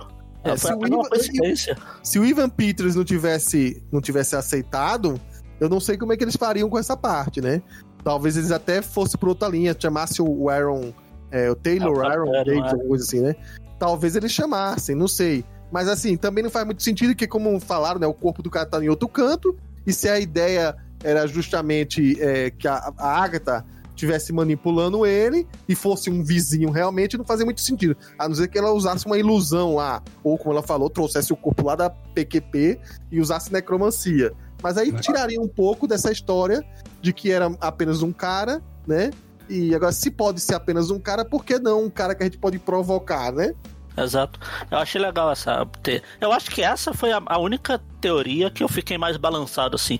Porque eu- a gente vai falar um pouco das teorias já já, mas achei as teorias muito viajadas pelo Uhum. tamanho dos personagens ser introduzido numa série assim, mas. Essa foi a única que eu falei, será que vai ser o, o Mercúrio mesmo da, da outra série? Até porque na outra série, no, nos X-Men ele não era Pietro, ele era Peter, né? Peter, exato. É, e ele, ele chegou lá, todo meio bonachão, né? Todo Ah, é, metidão, tal, não sei o quê. É um negócio que o estilo dele era o estilo realmente, se você olhar direitinho, a Águia tava manipulando, mas tinha a essência do cara ali. Porque você vê que depois que ela, Sim. ela desfaz a, a ilusão do Pietro, é, ele tá um- levemente consciente ali, né? Ela fala, ah, é, quando tá preso lá com a Mônica, né? prend- Prendendo a Mônica, ele fala assim, ela tá me controlando, mas assim, é assim é aqui que eu fico no meu cafofo que ela deixou, né? É, quando ela não tá me usando. Então era ele mesmo ali, aquele estilo meio assim, né? Que criou também um monte de confusão com a galera, porque juntou a chegada do Pietro para logo depois, no capítulo depois, vinha aquele comercial do tubarão, e aí fala, rapaz, que, que parada é essa, né? E, e, e assim, querendo a, a série tem um monte de easter eggs, inclusive na- nos locais, no cenário, nos arranjos de mesa e por aí vai. Mas também tem um monte de pista falsa, que eu acho que era proposital mesmo. Assim, a galera quer procurar pista e easter egg, vamos encher aqui. Vamos encher, e é isso que vai dar a chance da gente é, meio que subverter um pouco as, as expectativas dele, né? E eu acho que é uma coisa que eles fizeram já pensando na série ser semanal, porque se fosse lançado Sim. os nove episódios de uma vez só, acho que seria. Eles iam seguir pra um caminho diferente, que não ia. o- Ah, nove minutos. Essa série não funcionaria do mesmo jeito se fosse tudo de uma vez. Ah. E é, vamos dizer assim, voltando a falar sobre a estrutura da série, é o grande trunfo da Disney pra Mandalorian, pra é, essas séries da Disney mais. Ela dá um cavalo de pau na Netflix assim, porra, tudo bem, vocês têm Netflix, você tem umas séries ótimas. Eu gosto muito, Perdidos no Espaço, tem a que também chama muita atenção a Cobra Kai e por aí vai. Mas elas, você lança tudo de uma vez, dura uma semana a galera falando. Quem é, não cair no, no hype imediatamente, vai ficar empolgado e querer ver essa série daqui a duas, três semanas. Vai deixar na lista do cara e acabou. Uma outra hora ele vai ver. Já essas séries da Disney, não. Quem não foi pega nos dois primeiros episódios, quando chegar no terceiro vai ficar um pouco atento. No quarto, que foi quando teve o grande revolução, né? No quarto e no, no, no quarto no quinto. Acho que foi no, no quinto. Que aí a galera, todo mundo começou a falar. E aí começou a atenar a orelha. E, e aí a série virou, né? Virou a mais assistida é, durante um período, né? E acho que tá até agora a mais assistida do momento, né? Sim. Quer falar mais alguma coisa sobre Gêmeos, Pietro, ou Fietro, vamos dizer assim? Marcos Pedro? Não, não, acho que vocês já falaram tudo mesmo. É, a meu, meu grande, minha grande questão mesmo, acho que a gente vai falar isso de- é, mais pra frente, é com relação mesmo à, à- à ligação que teve os- o comercial do Tubarão com os meninos, que a gente teorizou pra caramba. E que no final das contas, o Tubarão era ninguém menos mesmo que a própria Agatha, né? Que a gente, que a gente viu aí no final, assim, tipo, escancarado, né? Então, meio que... Cara, vou ser bem sincero, depois que acabou esse episódio, eu não entendi mais porra nenhuma desse comercial do Tubarão. É, Vamos ser bem honesto, é, o comercial do Tubarão esse é é o mais difícil de entender, É cara. o mais difícil, ele tem que chegar, conversar com o Matt Sheckman agora, dizer que porra foi esse comercial do Tubarão. Porque ele é o que mais foge do padrão, ele é um confuso pra caramba, é, ele, ele, ele parece que foi que nem o Pietro, colocaram ele ali pra deixar o cara doidão e não saber o que porra significa. Porque todos os outros têm sentido, menos esse do Yo Man.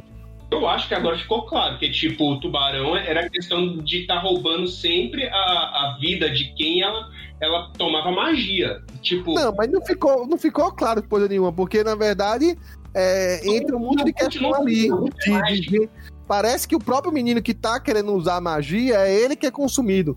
Vamos deixar pra segunda-feira pro Matt Sheckman falar um pouco. Olha a questão das bruxas lá, todas as bruxas que usaram magia É, contra a Agatha, elas estavam sendo sugadas. é, mas pra mim ainda, ainda tem. A verdade é aquele negócio, né? O cara tentou ser tão lúdico, tão viajado, que jogou, atirou pra um monte de lado que, na verdade, acabou perdendo significado. Eu acho assim, acho que o Felga, pelo que entendi, também achou que ficou longe.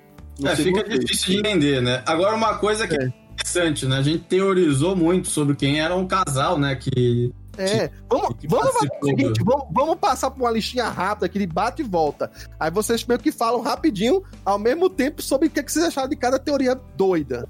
Essa do casal que você tá falando é qual, Paulo, é, Felga? Ah, então, quem era o casal, né? Porque uma das teorias, né, que aí depois caiu, é que, a- é que aquele casal era, era vai, uma representação dos pais da Wanda, né? É, pode até ser ainda, eu até interpretaria. Mas não é muito, né? Porque os pais realmente são dois outros atores diferentes, né?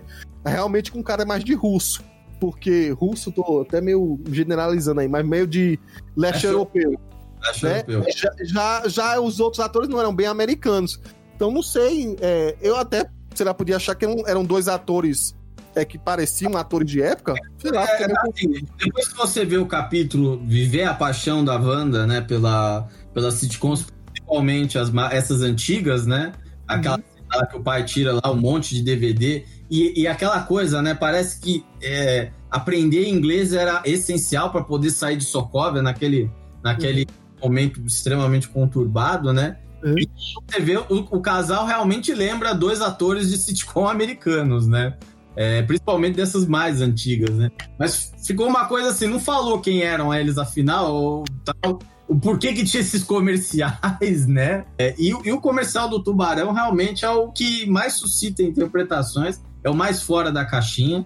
É obviamente uma referência aos comerciais da, ali do final da década de 90, começo do, dos anos 2000, principalmente para crianças, né? Aqueles produtos, tipo, como você comentou, acho que a gente comentou, tipo, compre batom. E acho que tinha um comercial de iogurte que ia meio nessa linha mesmo de. Essa coisa meio assim de. De, de uma coisa. Parece, até aquelas coisas que a Nickelodeon fazia no começo ali, do, no final da década de 90. Nickelodeon, MTV também, MTV também fazia muito MTV, né? MTV e Nickelodeon, né? Eram essas duas, pra, pra garoto, assim, jovem, garotada, eram canais que, que iam nessa, nessa linha, né? Uma coisa bem estupada É. nos comerciais. É, sabe, uma coisa, se chega uma coisa, dá é aquelas coisas assim, até agressiva, né? Ah, o cara chega e tal. A Bom, coisa- vamos, vamos falar então de cada teoria aí desde o começo, voltando aqui. Aqui Dot era o diabo, depois era o próprio Mephisto, que foi uma coisa que a própria Agatha cimentou lá na frente. Quem, é que, quem de vocês comprou essa teoria? Eu até vou levar, eu mesmo vou levantar a mão, porque eu achei que poderia ser a- na época eu achava ainda que a Agatha estava ajudando a Wanda e não usando ela. Pra mim, eu achava que a Wanda, ah, quer dizer, a Dot era, era o informante do Jimmy Woo, porque não tava lá naquele quadrinho lá dos identificados. Uhum. Aí, Mas- e até porque na mensagem de voz do no rádio lá, era a voz do Jimmy Woo e era o rádio da Dot. É, pois é. Pois é, eu, eu, já, eu já não achava que a Dot fosse alguma coisa desse nível, tipo, ela era. Eu podia. Eu tava quase comprando a ideia que a Dot talvez era informante do, do Jimmy Woo. Eu tava quase comprando essa ideia. Agora, de que ela era, tipo, será o Mephisto, eu tava achando demais. Eu não comprei muito essa ideia, não. Mas que talvez Paulo. ela. Mas talvez essa dessa, dessa informante eu comprei. Eu não achava, assim, eu achava que ela podia ser um Red Herring mesmo. o, a teoria da DOT foi evoluindo ao longo do tempo. Não cheguei nem a comentar com vocês, mas depois que vocês. Eu até falei pra vocês que tinha aquele lance de que a, as cores da magia tinham a ver com as flores do jardim cada uma. E realmente a da, a da Água tava roxa, a da Wanda parecia é, como vermelha, aí a da Dot aparecia como amarela. E aí a galera começou a viajar na maionese achando que ela era uma outra bruxa, que era a Arcana Jones, que aparece no Esquadrão Supremo, numa das edições do Esquadrão Supremo, que seria o equivalente da Marvel àquela mística da DC lá, que eu não me lembro o nome. A Zatanna. É. Né? E aí, obviamente, não é nenhuma dessas. Ela é apenas uma moradora, moradora comum chamada Sarah. Só que nos créditos, a Sarah aparece como Sarah Proctor, que é uma apenas um easter egg, uma referência a uma das é, bruxas que foi condenada lá em Salem, sabe? Então, eu acho que essa é uma referência, essa é uma pontinha, um easter egg que deixaram lá. E também assim, esse negócio das cores aí, cara, começou a virar um negócio meio lanterna verde, né? Porque. É. Mas a Marvel, a Marvel tem uns padrões de cor bem doido, né? Porque as bruxas, é, da- as velhas lá do Coven era azul. A Agatha roxo, a Wanda vermelho. O Doutor Estranho varia, né? Se ele tá usando a magia dele mesmo é laranja. Se tá usando a joia da, do, do tempo é verde. Então é, é, tem essas maluquices. Mas não, mas na hora, também, por exemplo, teoria. também usa as, as faixas de Citorak, que é vermelha também. Quando É. ele prende os as faixas de Citorak são vermelhas. Próxima teoria aqui. Aí todo virou Mephisto, inclusive é, é o Spark, era a Dot, era o Pietro, era, Era o o, Caralho 4. era o Depois coelho, o coelho da Agnes lá, o, o Scratch. é o Coelho da Águia, do Mr. Scratch, que tem realmente uma referência É. ao, ao nome, né? A- como também ao nome- um dos nomes que o Diabo usaria, né? Senhor Scratch, como também é um filho dos quadrinhos da Wanda, que era o Nicholas Scratch, né? E depois o pessoal decidiu que Mephisto já não estava caindo muito bem, então talvez fosse o pesadelo. Aí lá pro final, quando no penúltimo capítulo, assim, não, apareceu o Darkhold, então deve ser o Clone, que o pessoal tava se agarrando até o final, achando que o, o Fietro era alguma coisa. Bom, enfim, É que, é que- é que, assim, a gente achava, é, no final das contas, se provou que o, o- as duas, as du- a- toda aquela bagunça era Wanda e, e Agatha, né? Mas a gente não, mas a gente achava que assim, talvez pelo fato da gente achar, não achar a Agatha tão vilanesca, porque ela não é uma vilã nos quadrinhos, né? uhum. Momentos de heroína, a gente achou, não, é- aí tá sendo coisa. Não, quando na verdade ela que nessa, nessa realidade, uma, como é que fala? Uma sanguessuga, podemos dizer assim, né? é, A gente sempre imagina, mas e, e a gente sabe, e como, e como a gente já sabia que ia ter uma conexão com, com o filme do Doutor Estranho, a gente já tava imaginando que, ia, que isso já seria, tipo, a apresentação desses caras, nesse tom. É, é isso que eu ia falar. Na verdade, aparecer logo de cara um desses aí, qualquer um desses três, era demais. Faz mais sentido realmente ter o Darkhold lá, que eu, em algum momento eu achei até que poderia ser o Necromonicon, a versão Marvel, não a versão de, de Ash lá. E aquilo ser uma pontadinha pra uma coisa no futuro, no próprio filme Doutor Estranho. Porque é, o próprio visual do, do porão lá da Agatha tava cheio de estátua de bode, de demônio, por aí vai. Né? Então, ela era uma maga que praticava magia satânica, vamos dizer assim, também, pelo menos também, né?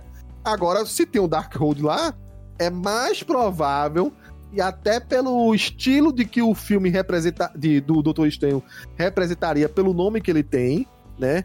Que é Multiverso da Loucura, que é uma clara referência àquele livro da Montanha da Loucura do Edgar Allan Poe, né? Em que o Clon, né? Em uma das versões que ele aparece, ele aparece como se fosse um monstro de tentáculos, né? Um, meio humano, meio polvo assim, né? É, dependendo de, de, como ele vai sendo mostrado, e que lembra o realmente o monstrão lá do Poe, né? Um dos monstros lá daquela. O Lovecraft, né? Do Lovecraft, né? Ah, é, desculpa, eu tô falando é de Allan Poe e é Lovecraft. De novo, dando tilt na minha cabeça. É, volta aí quando eu falei Edgar Allan Poe, é Lovecraft, tá, gente? É que na tua realidade que você criou foi o Poe, né? Foi. É, a alça temporal que foi, ele escreveu é o, é o Alan. É, se passa em Genosha também. Isso. Tá. E, Bom, é, e aí, tem, não que foi descartado totalmente, vamos dizer que foi adiado. Outra maluquice da galera, o Pietro, essa daí foi, foi aquela maldade da Marvel mesmo. O Pietro foi arrastado de outra realidade da, pela Wanda pra substituir o irmão. Ah, tá pesado, né? Eu estava, eu estava torcendo pra Marvel, pra MCU não fazer essa merda.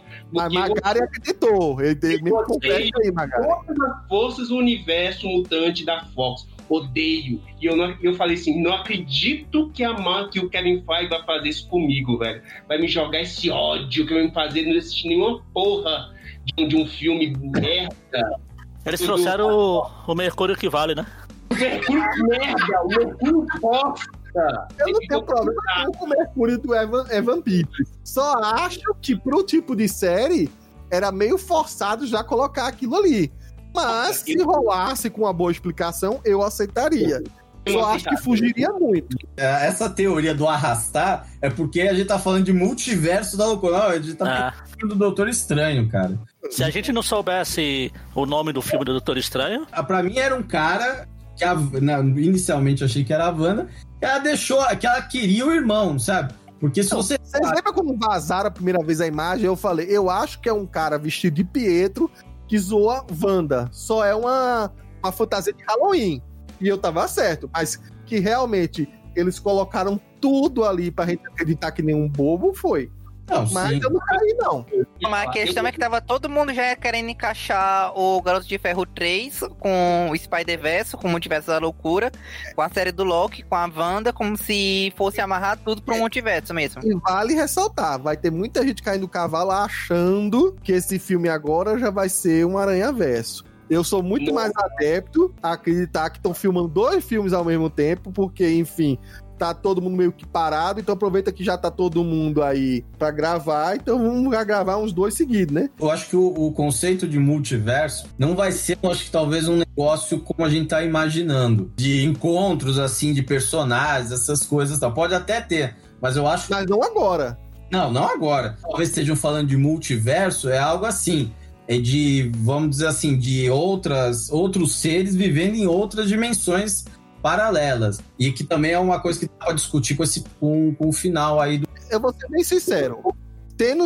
Eu, eu, eu ia falar isso só no final, mas já que chegou agora.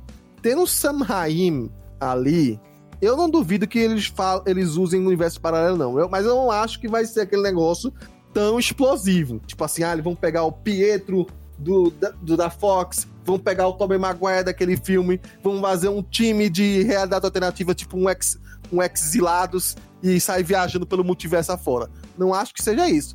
Mas eu acho que eles talvez já adiantando um pouco, como dá a entender que vai ter a Wanda e a Wanda parece que quer resgatar filho, os filhos, pode ser que ele vá caminhar entre realidades ou, Ah. como o Felga, o Felga falou aí, nem sempre exatamente paralela da gente, mas eu chuto que vai ter tipo um, um Marvel Zombies, porque tem um tem um, uma- um diretor ali e, que é craque nisso, pô, né? Na verdade, a animação já vai ter um pouco de Marvel Zombies, né? É, Scott Derrickson, ele também tinha uma veia e ele tentou puxar um pouco pro Doutor Estranho 1, mas não conseguiu tanto, né? Mas ele queria caminhar naquele lance do, do terror, né? De ser um filme. O filme se vendeu como terror é, quando foi anunciado a primeira vez. Então acho que vai ter uma coisinha ali também de universos paralelos.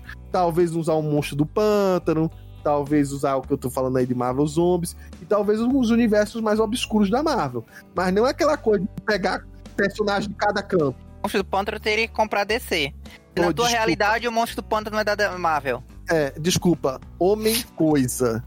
Faz um tempo que eu não gravo podcast, os ouvintes vão ter que me Ah. perdoar. Todo mundo aí assistiu o, o melhor filme do Homem-Aranha já feito na história da humanidade, que é o Aranha Verso. Sim. Eu tava comentando com o pessoal lá do Aracnofan que eu acho que eles podem usar uma coisa parecida com o Aranha Verso na ideia, porque no Aranha Verso o, Rei do Crime foi buscar outras realidades para trazer a Vanessa e o filho dele de volta lá.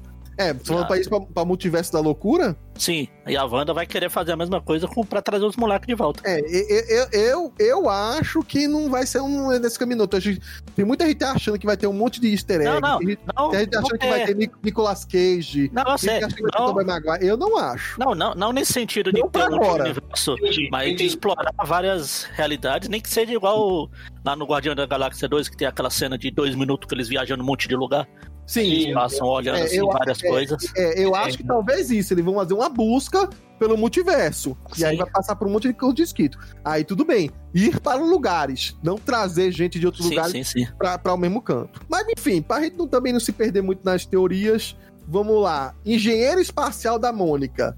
Todo mundo achou que ia ter alguma coisa. Porque eles foram sacando aí. Além de eles A falarem- engenheira, né? Dependendo se viu dublado, é a engenheira, né? Foi engenheiro. Eles deram a entender que era alguma coisa, cara. E aí até os atores se aproveitaram e foram zoar um pouquinho. No fundo era uma militar.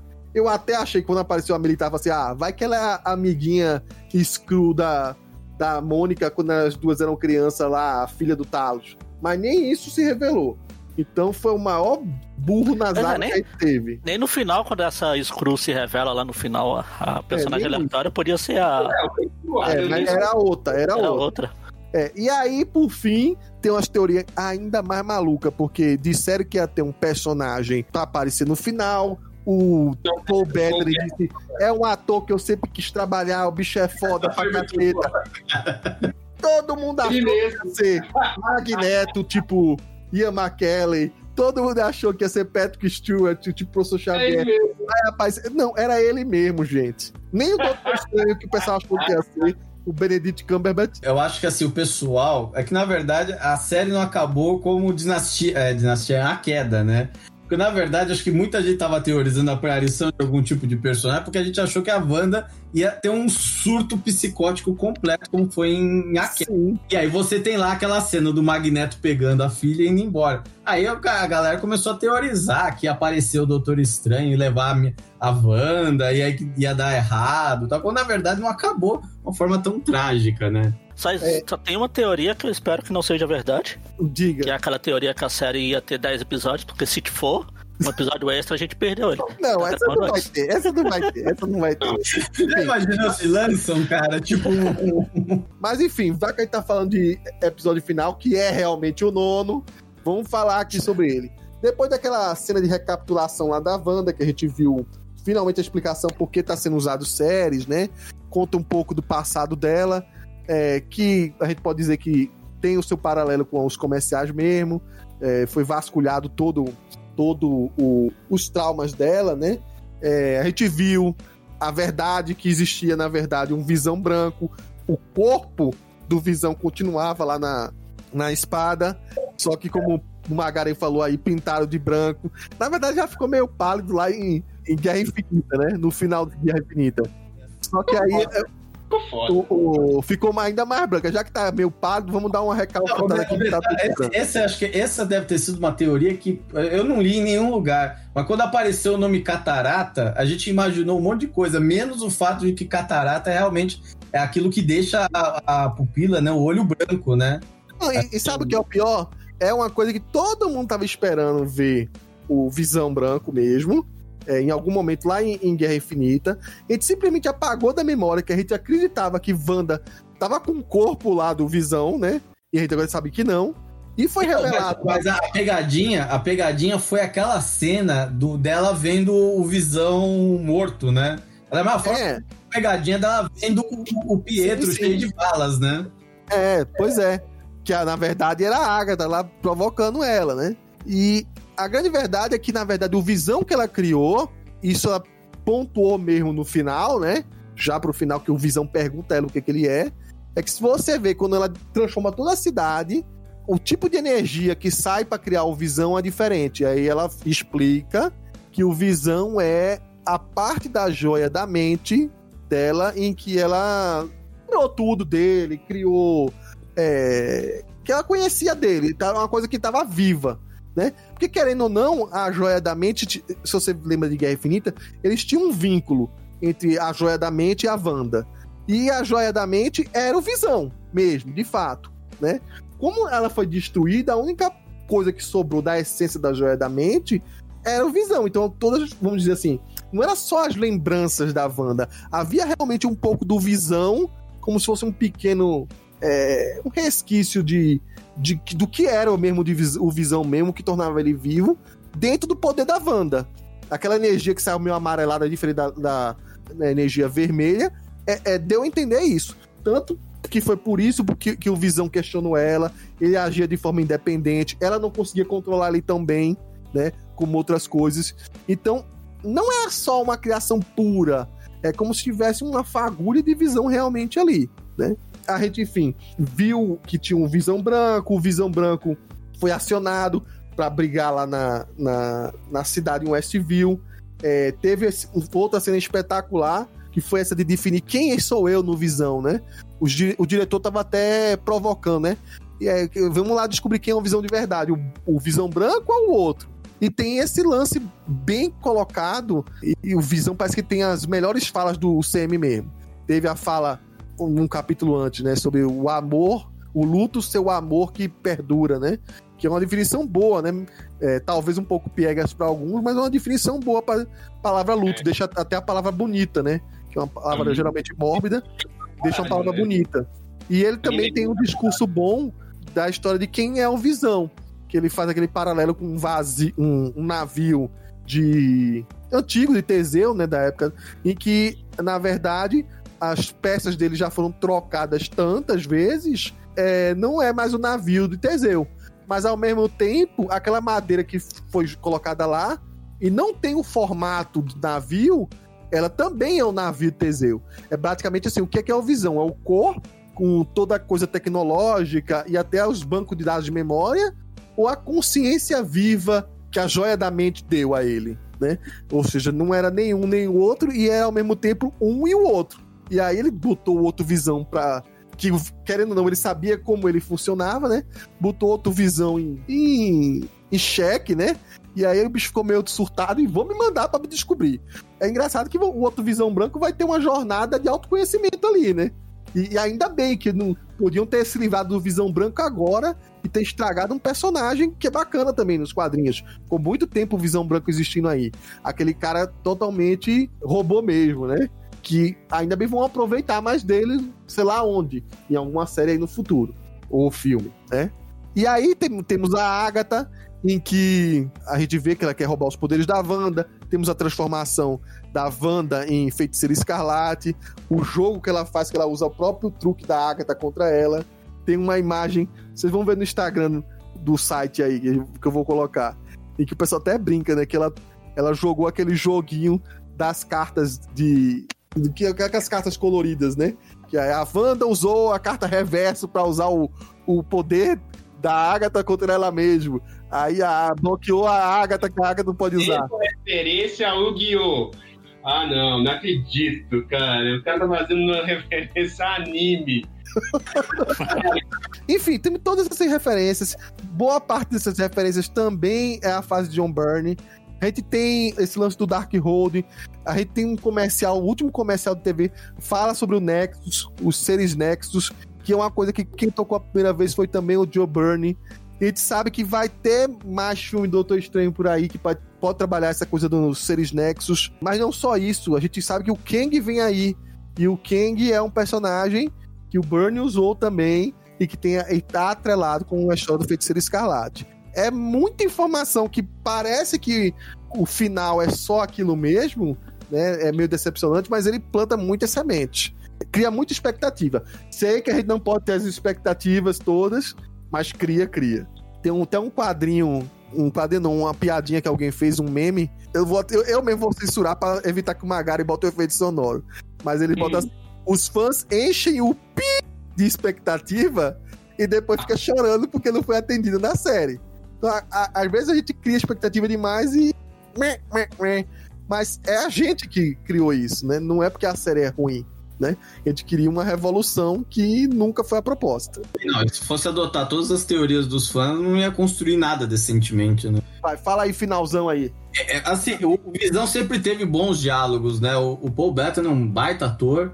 E, e, essa coisa, né, de trabalhar quem sou eu, o que eu sou, né, que é uma coisa que já vem desde lá de Era de Ultron, sempre foi muito bem trabalhado, ele sempre teve, e assim, você pega esse diálogo, esse, esse diálogo que ele teve na série, e você comparar também com o diálogo que ele teve lá no final com o Tron, né, você fala, pô, é um personagem que dá até para explicar um pouco de filosofia tal. Esse negócio do paradoxo, que eles falam, o paradoxo do navio de Teseu, né, foi bem interessante para fazer, né. E, e, e, é bem interessante essa parte, né? Até estava lendo um artigo, acho que não sei aonde, sobre essa questão de que, de, alguma forma, é, esses filmes, né? É, principalmente desde lá do, do Homem-Aranha, estão tratando de luto, né? Você tem o Homem-Aranha lá tentando lidar com a perda do Tony Stark. Aqui você tem a Wanda tentando lidar com a, a perda.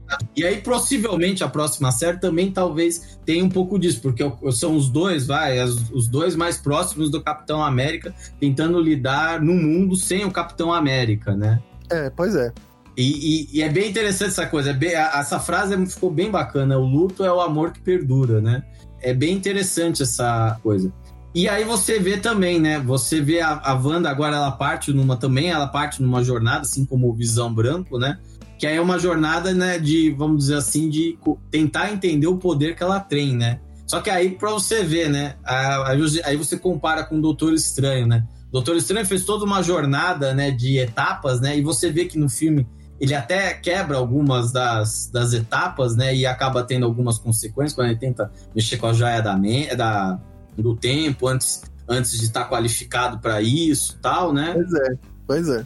E aqui a gente tem o seguinte: você tem uma feiticeira, né? A feiticeira Escalate, que seria um personagem é, muito mais poderoso que o Mago Supremo, né? De acordo com o próprio Darkhold, né? E ela tá aprendendo magia, assim, é como se ela pegasse o último, um livro extremamente complicado, né? Extremamente é, pesado para tentar entender o que é a coisa, né?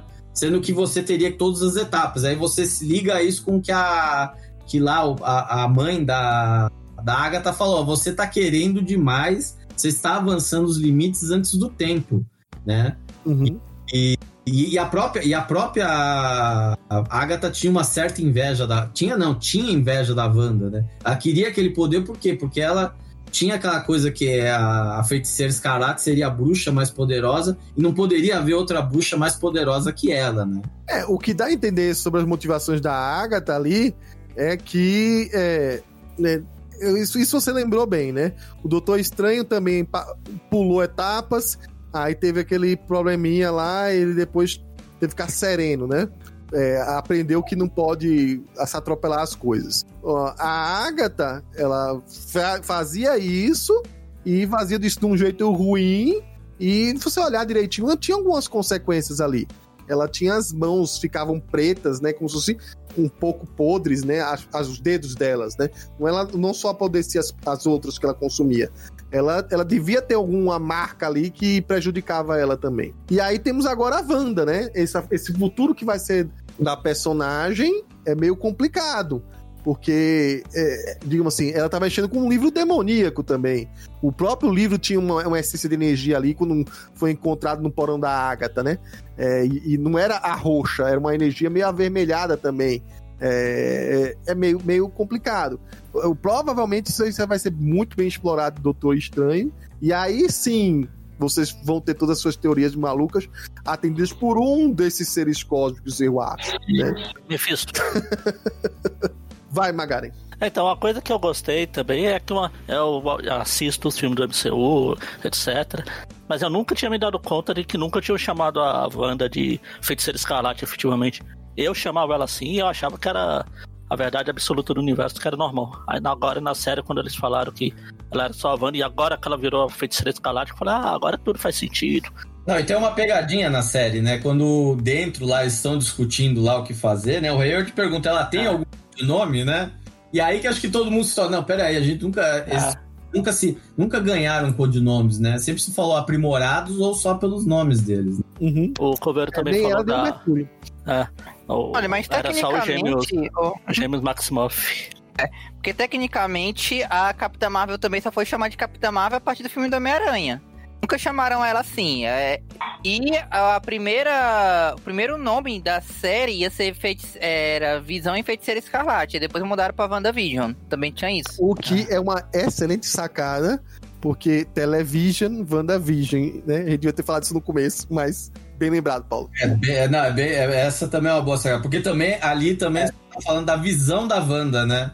É, a visão da Wanda, é um paralelo com televisão, a televisão, o canal criado pela Wanda, né? O programa da Wanda mesmo, Wanda uhum. Vision. Magari, você quer falar ainda? É. Então, gostei dessa parte. A parte do visão branco, aquela toda coisa filosófica, não é a minha praia, eu não curti muito. Quando eu vi ele filosofando muito branco, eu até achei que era o surfista prateado, de tão chato que era. Mas, sim, faz sentido com o estilo do personagem. É uma coisa que depois eu li é que a, a própria última, entre aspas, batalha dele com o Ultron foi, foi no falatório. Enquanto o Tron tava morrendo lá, ele começou a chorar. Frase célebre, né? É. É, as coisas são bonitas porque elas acabam, né? E aí ele elimina o Tron. Pra deixar o Tron feliz de morrer pra escapar daquilo. Inclusive, falando nisso, foi outra teoria que eu, eu cheguei a, perto de acreditar que o Visão Branco poderia ser o Tron mas eu ia ter muita de... raiva, porque ia estragar um personagem bom dos quadrinhos. Ah, mas aí podia depois ser o. A, a alma do Tron, pro, pro Paulo ficar feliz aí, fazer tipo a o Piccolo e sei lá. Fazer uma fusão dos Tron oh. e dos. Nossa, mas o Tron, todo mundo sabe que tá num pendrive que o Visão esqueceu em algum canto. É. Eu tava Paulo. esperando não, viu? Eu tava esperando. Paulo, vai lá, fala aí um pouco aí, que, que, juntando toda a história final. Pode a gente já falou de cena pós-crédito também. Mete bronca. Ah, quero, antes de falar, eu só quero reclamar que a, a batalha das feiticeiras lá foi mais, mais feia que, que o jogo do Play 2 Eu sabia que você ia reclamar dos efeitos especiais. Eu ah, sabia. No final. Eu, eu, eu tava vendo assim, Magari vai meter o pau. O que, assim, eu entendo pelo orçamento de série, né? Mas eu também tenho alguns efeitos que eu acho que é proposital, que inclusive tem na própria Era de Ultron. Não sei se vocês lembram que na Era de Ultron ela quando foi pegar o, o Tony Stark para fazer o pesadelo dele, ela dá uma corridinha que é uma, é uma coisa assim bem a princípio mal feitinha, mas é uma aceleração que dá e ela agarra o pescoço do Tony Stark e dá o, dá o pesadelo para ele. A mesma coisa ela fez agora com a Agatha. Ela deu essa corridinha que é uma aceleração meia partida, né? Como se não tivesse os quadros direito. E aí ela agarra a Agatha e faz a Agatha ter o pesadelo do Coven dela matando ela de novo, né? É o pesadelo. O pessoal falou é. que não apareceu. Só Olha que aí. isso é, é, é, proposital, porque se você olhar. É, isso é proposital, pra ela ser. É. Se não era de Ultron, ela era de Grey genérica, agora ela é a Fênix negra genérica. Não, não peraí. A, a, a corridinha que ela dá, que essa corridinha fora de quadros, era um efeito que se usava muito em filmes de bruxa. Principalmente aquele Camelot antigo, em que a Morgana daquela época, salvo engano, eu acho que era ela, ela dava esses tipos de corridinha, que era uma corridinha de quadro quebrado. Então, em mais de um filme era isso que vaziam. Então, assim, é, é, é não deixa de ser uma referência que o Whedon usou na época e aí aproveitaram agora para usar de novo. Eu achei isso massa, eu achei isso muito legal, combinou bastante com o clima, já que era uma luta entre bruxas. Uhum. Não sei que o pessoal tá reclamando desse efeito, não. Eu achei isso massa. E toda a luta também, naquele negócio que voando e soltando as magias. E... Eu achei isso muito legal, muito É exatamente, não, é exatamente essa parte mas, voando, Marcos, jogando a magia que eu achei. Quem assiste Arrow e assistiu é, é, aquele, a, a série de outros heróis aí que se chama não sei o que. Aí que tá, tá um orçamento muito baixo, né, filho? É um horrível. orçamento baixo, baixo, baixo, baixo. É muito MCU, é muito efeito MCU, porque qualquer outra série que foi, já foi até me- é muito melhor do que qualquer outro episódio de, de, de- até mesmo de Agentes da Shield. Mas se você lembrar, é, tem uma referência nessa parte delas voando que é muito. que é uma referência ao MCU muito mais descarada que ninguém mencionou. Porque na verdade essa luta ela é, uma, re- ela é uma grande referência aos efeitos especiais da luta final de Pantera Negra. Cara, isso que eu ia falar. Eu tava esperando vocês parar de falar pra citar o Pantera Negra. Aquela cena dele ridícula deles caindo. E é orçamento milionário de filme. Não tem desculpa. Ai, ai. Proposital. Foi Ah, proposital pra mostrar, ó, não importa o orçamento, a bosta é a mesma. Tá. É É o, que eu, bom. fa- é o que eu falo, eu sabia no momento que eu vi, porque eu sei que aquele não é o efeito, é, é, o efeito já é melhor que já foi feito no- nos cinemas, também não é cinema, né? É é. série. Mas eu sabia, mas assim, é aquela coisa que e- eu, assim, vejo filmes de qualquer época, hoje em dia, na atualidade, e não me dói como dói ao Magari, entendeu? Não me dói mesmo, assim, sabe? E aí, pra mim, eu entro, eu entro na, na ideia e pra mim eu gosto do mesmo jeito, entendeu? Não me incomoda. Então você não vai poder reclamar dos efeitos especiais do Snyder Cut. Pois isso só vale quando é MCU. Mas, cara, do, do Snyder, eu nunca reclamei de efeito especial do Snyder Cut. Até nenhum. porque não, não dá pra ver efeitos especiais no Snyder que ele apaga a luz pra isso. Justamente. Exatamente. Não- É nunca tudo no escuro pra ninguém ver. Se fosse efeitos especiais o problema, eu não tava nem aí, sinceramente. Mas voltando a WandaVision aqui, senão vocês vão longe, né? A gente tem que encerrar aqui nosso podcast. Então, se vocês não tiverem mais nada pra falar do final, eu queria só meio que jogar duas pontinhas aqui, né? Ah, Enfim, como eu falei, a, a Wanda, ela recua o Rex, né? Aquela, aquela redoma lá, não é redoma, né? Mas enfim, o hexagoma. O Rex, ela recua todas as coisas vão voltando ao normal. Há uma, uma cena até meio triste, né? Que ela vai se despedir dos filhos. A gente não quer ver as crianças, porque a gente ficou gostando dos guri trabalhando, né? E aí ela se despede das crianças, ela agradece por eles. É curioso, muito curioso essa fala. Ela agradece por eles terem escolhido ela como mãe. Como se realmente ela estivesse crendo ou acreditando, ou fosse de fato, duas pessoas com consciências diferentes ali, né? A gente não vê o sumiço deles, mas mesmo assim eu quero só salientar de leve que tem mais um easter egg ali para o Billy. É, num dos desenhos de parede lá tem a palavra demiurgo sendo escrita, que é o atual codinome do personagem dos quadrinhos, né? Enfim, ela deixa as crianças lá. O Visão ela se despede, dando a entender que de alguma maneira ele pode voltar, né? E ele até fala: Eu já fui uma máquina sem corpo, um corpo que não era humano, uma fagulha do que era a, a joia da mente ali. Quem sabe que eu que eu não vou ser na próxima, né? Eu quero acreditar que assim, a gente vai trabalhar ainda esse visão sem, sem emoções por um tempo, do, da era visão branco, né? Que é, foi muito usado pelo Barney. Mas eu quero acreditar que, em alguma maneira, essa essência que ela criou, um dia ela vai jogar de volta naquele corpo branco lá. Não sei se vai pegar o bronze de novo, né? Mas que ela, que ela, em alguma maneira, pode jogar aquela consciênciazinha dele de volta ali. Quem sabe não, né? Afinal, pra cena final da própria Wanda, né? Gente sabe que a cena de meio crédito apontou pra é, filme da Capitã Marvel, Invasão Secreta, né? Que é aquela outra Skrull chegando, né? Convocando a Mônica. Mas a outra, a Wanda tá numa região montanhosa. é, eu quero acreditar que aquilo seja no leste europeu, não seja na América. Quero acreditar que aquele seja um Monte Mundagor. E é, tu- tudo leva a crer que tendo isso aí, vai ter uma pontinha pra o- levar o filme do Doutor Estranho no Multiverso da Loucura, que faz inclusive paralelo com Montanha da Loucura, olha só, Montanha da Gore, Montanha da Loucura. E a gente vê a, a- quem sabe não a, a construção dessa noite de Undagor, ou pelo eu, sei lá, eu quero acreditar que o, o Doutor Estranho vai confrontar o, o Clon no filme dele. Quero acreditar, né? E a Wanda tá super poderosa, né? Ela tá. Enquanto o Doutor Estranho precisa dormir ou dar uma apagadinha para aparecer a forma astral, ela tá se movimentando pela casa lá e tá lá a forma astral dela, ao mesmo tempo lendo o livro, né? E aí corta rapidamente para ouvir as vozes das crianças, ou seja, será que elas estão por aí realmente, né? E acaba a série. Bom, é isso, pessoal. Mais uma última coisa aí. Eu só quero comentar uma coisa dessas últimas cenas após crédito, que mas essa última cena parece tem muita cara de ter sido dirigida pelo Sam Raimi. Ela tem a mesma cara do Noite Alucinante para Evil Dead numa montanhazinha, numa, numa cabaninha afastada, aquele estilo É. dele de, des, de, É, é tem toda essa, essa um, livro, um, referência. livro, também, um, né? livro, um livro proibido. é, sendo- o livro se- sendo explorado. A gente pode até acreditar que seja. Eu acredito que não, né? Mas já que você falou em Sam Raimi, é, eu já meio que sabia que talvez as crianças, inclusive esses mesmos atores mirim, tá? Esses ainda crianças, estejam no filme Doutor Estranho, porque eles deram uma vacilada e chegaram a botar a foto no Instagram dele marcando Londres. Eles são americanos, tá? Marcando Londres em algumas fotos deles de dezembro. Então eles estavam por lá sim, né? Ou devem estar ainda, né? É, outro que estava por lá era o- é o Bruce Campbell também. É, exatamente. Então, tem várias coisinhas aí pra, pra gente começar a elaborar. Mas, como avisaram aí no meme que eu li, não vai encher o expectativa ainda, né?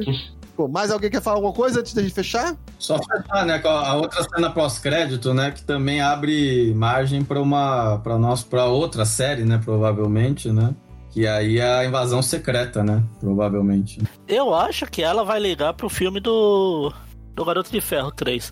O Foi que? lá Não, que mostrou mais os Screws. Não, acho que não. Acho que não. Ah, falaram que a, a WandaVision ia, ia virar. ia terminar com ganchos pro filme do Doutor Estranho e pro terceiro filme do namoradinho do Stark lá.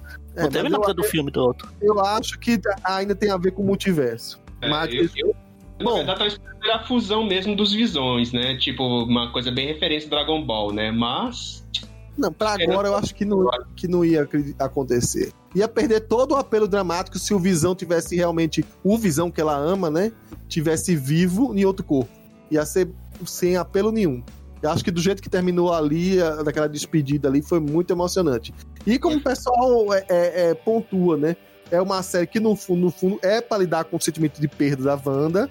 Não terminou como o Felga ali falou, ela doidona ainda, né? Mas terminou, sim, um pouquinho é, parecido, se você olhar, com o final de Dinastia M. Não o final de A Queda, mas o final de Dinastia M. Em que ela, depois que faz uma cagada muito grande, ela consciente bota o capuzinho dela, como ela botou ali, né? E vai sumindo pela Europa, assim. É verdade, né? Tem essa mesmo. Bom, é isso, pessoal. É, agradecer vocês por estarem ouvindo mais uma vez o nosso programa, né? E agora aguardem, a gente só vai fazer realmente uma Inominata por mês, né? Aguardem para o mês de abril mais um programa aí. A gente vai definir ainda o tema. Acredito que ainda não vai ser o Falcão Soldado Invernal. A gente vai trabalhar alguma coisa de quadrinhos aí. Então até a próxima e tchau, tchau.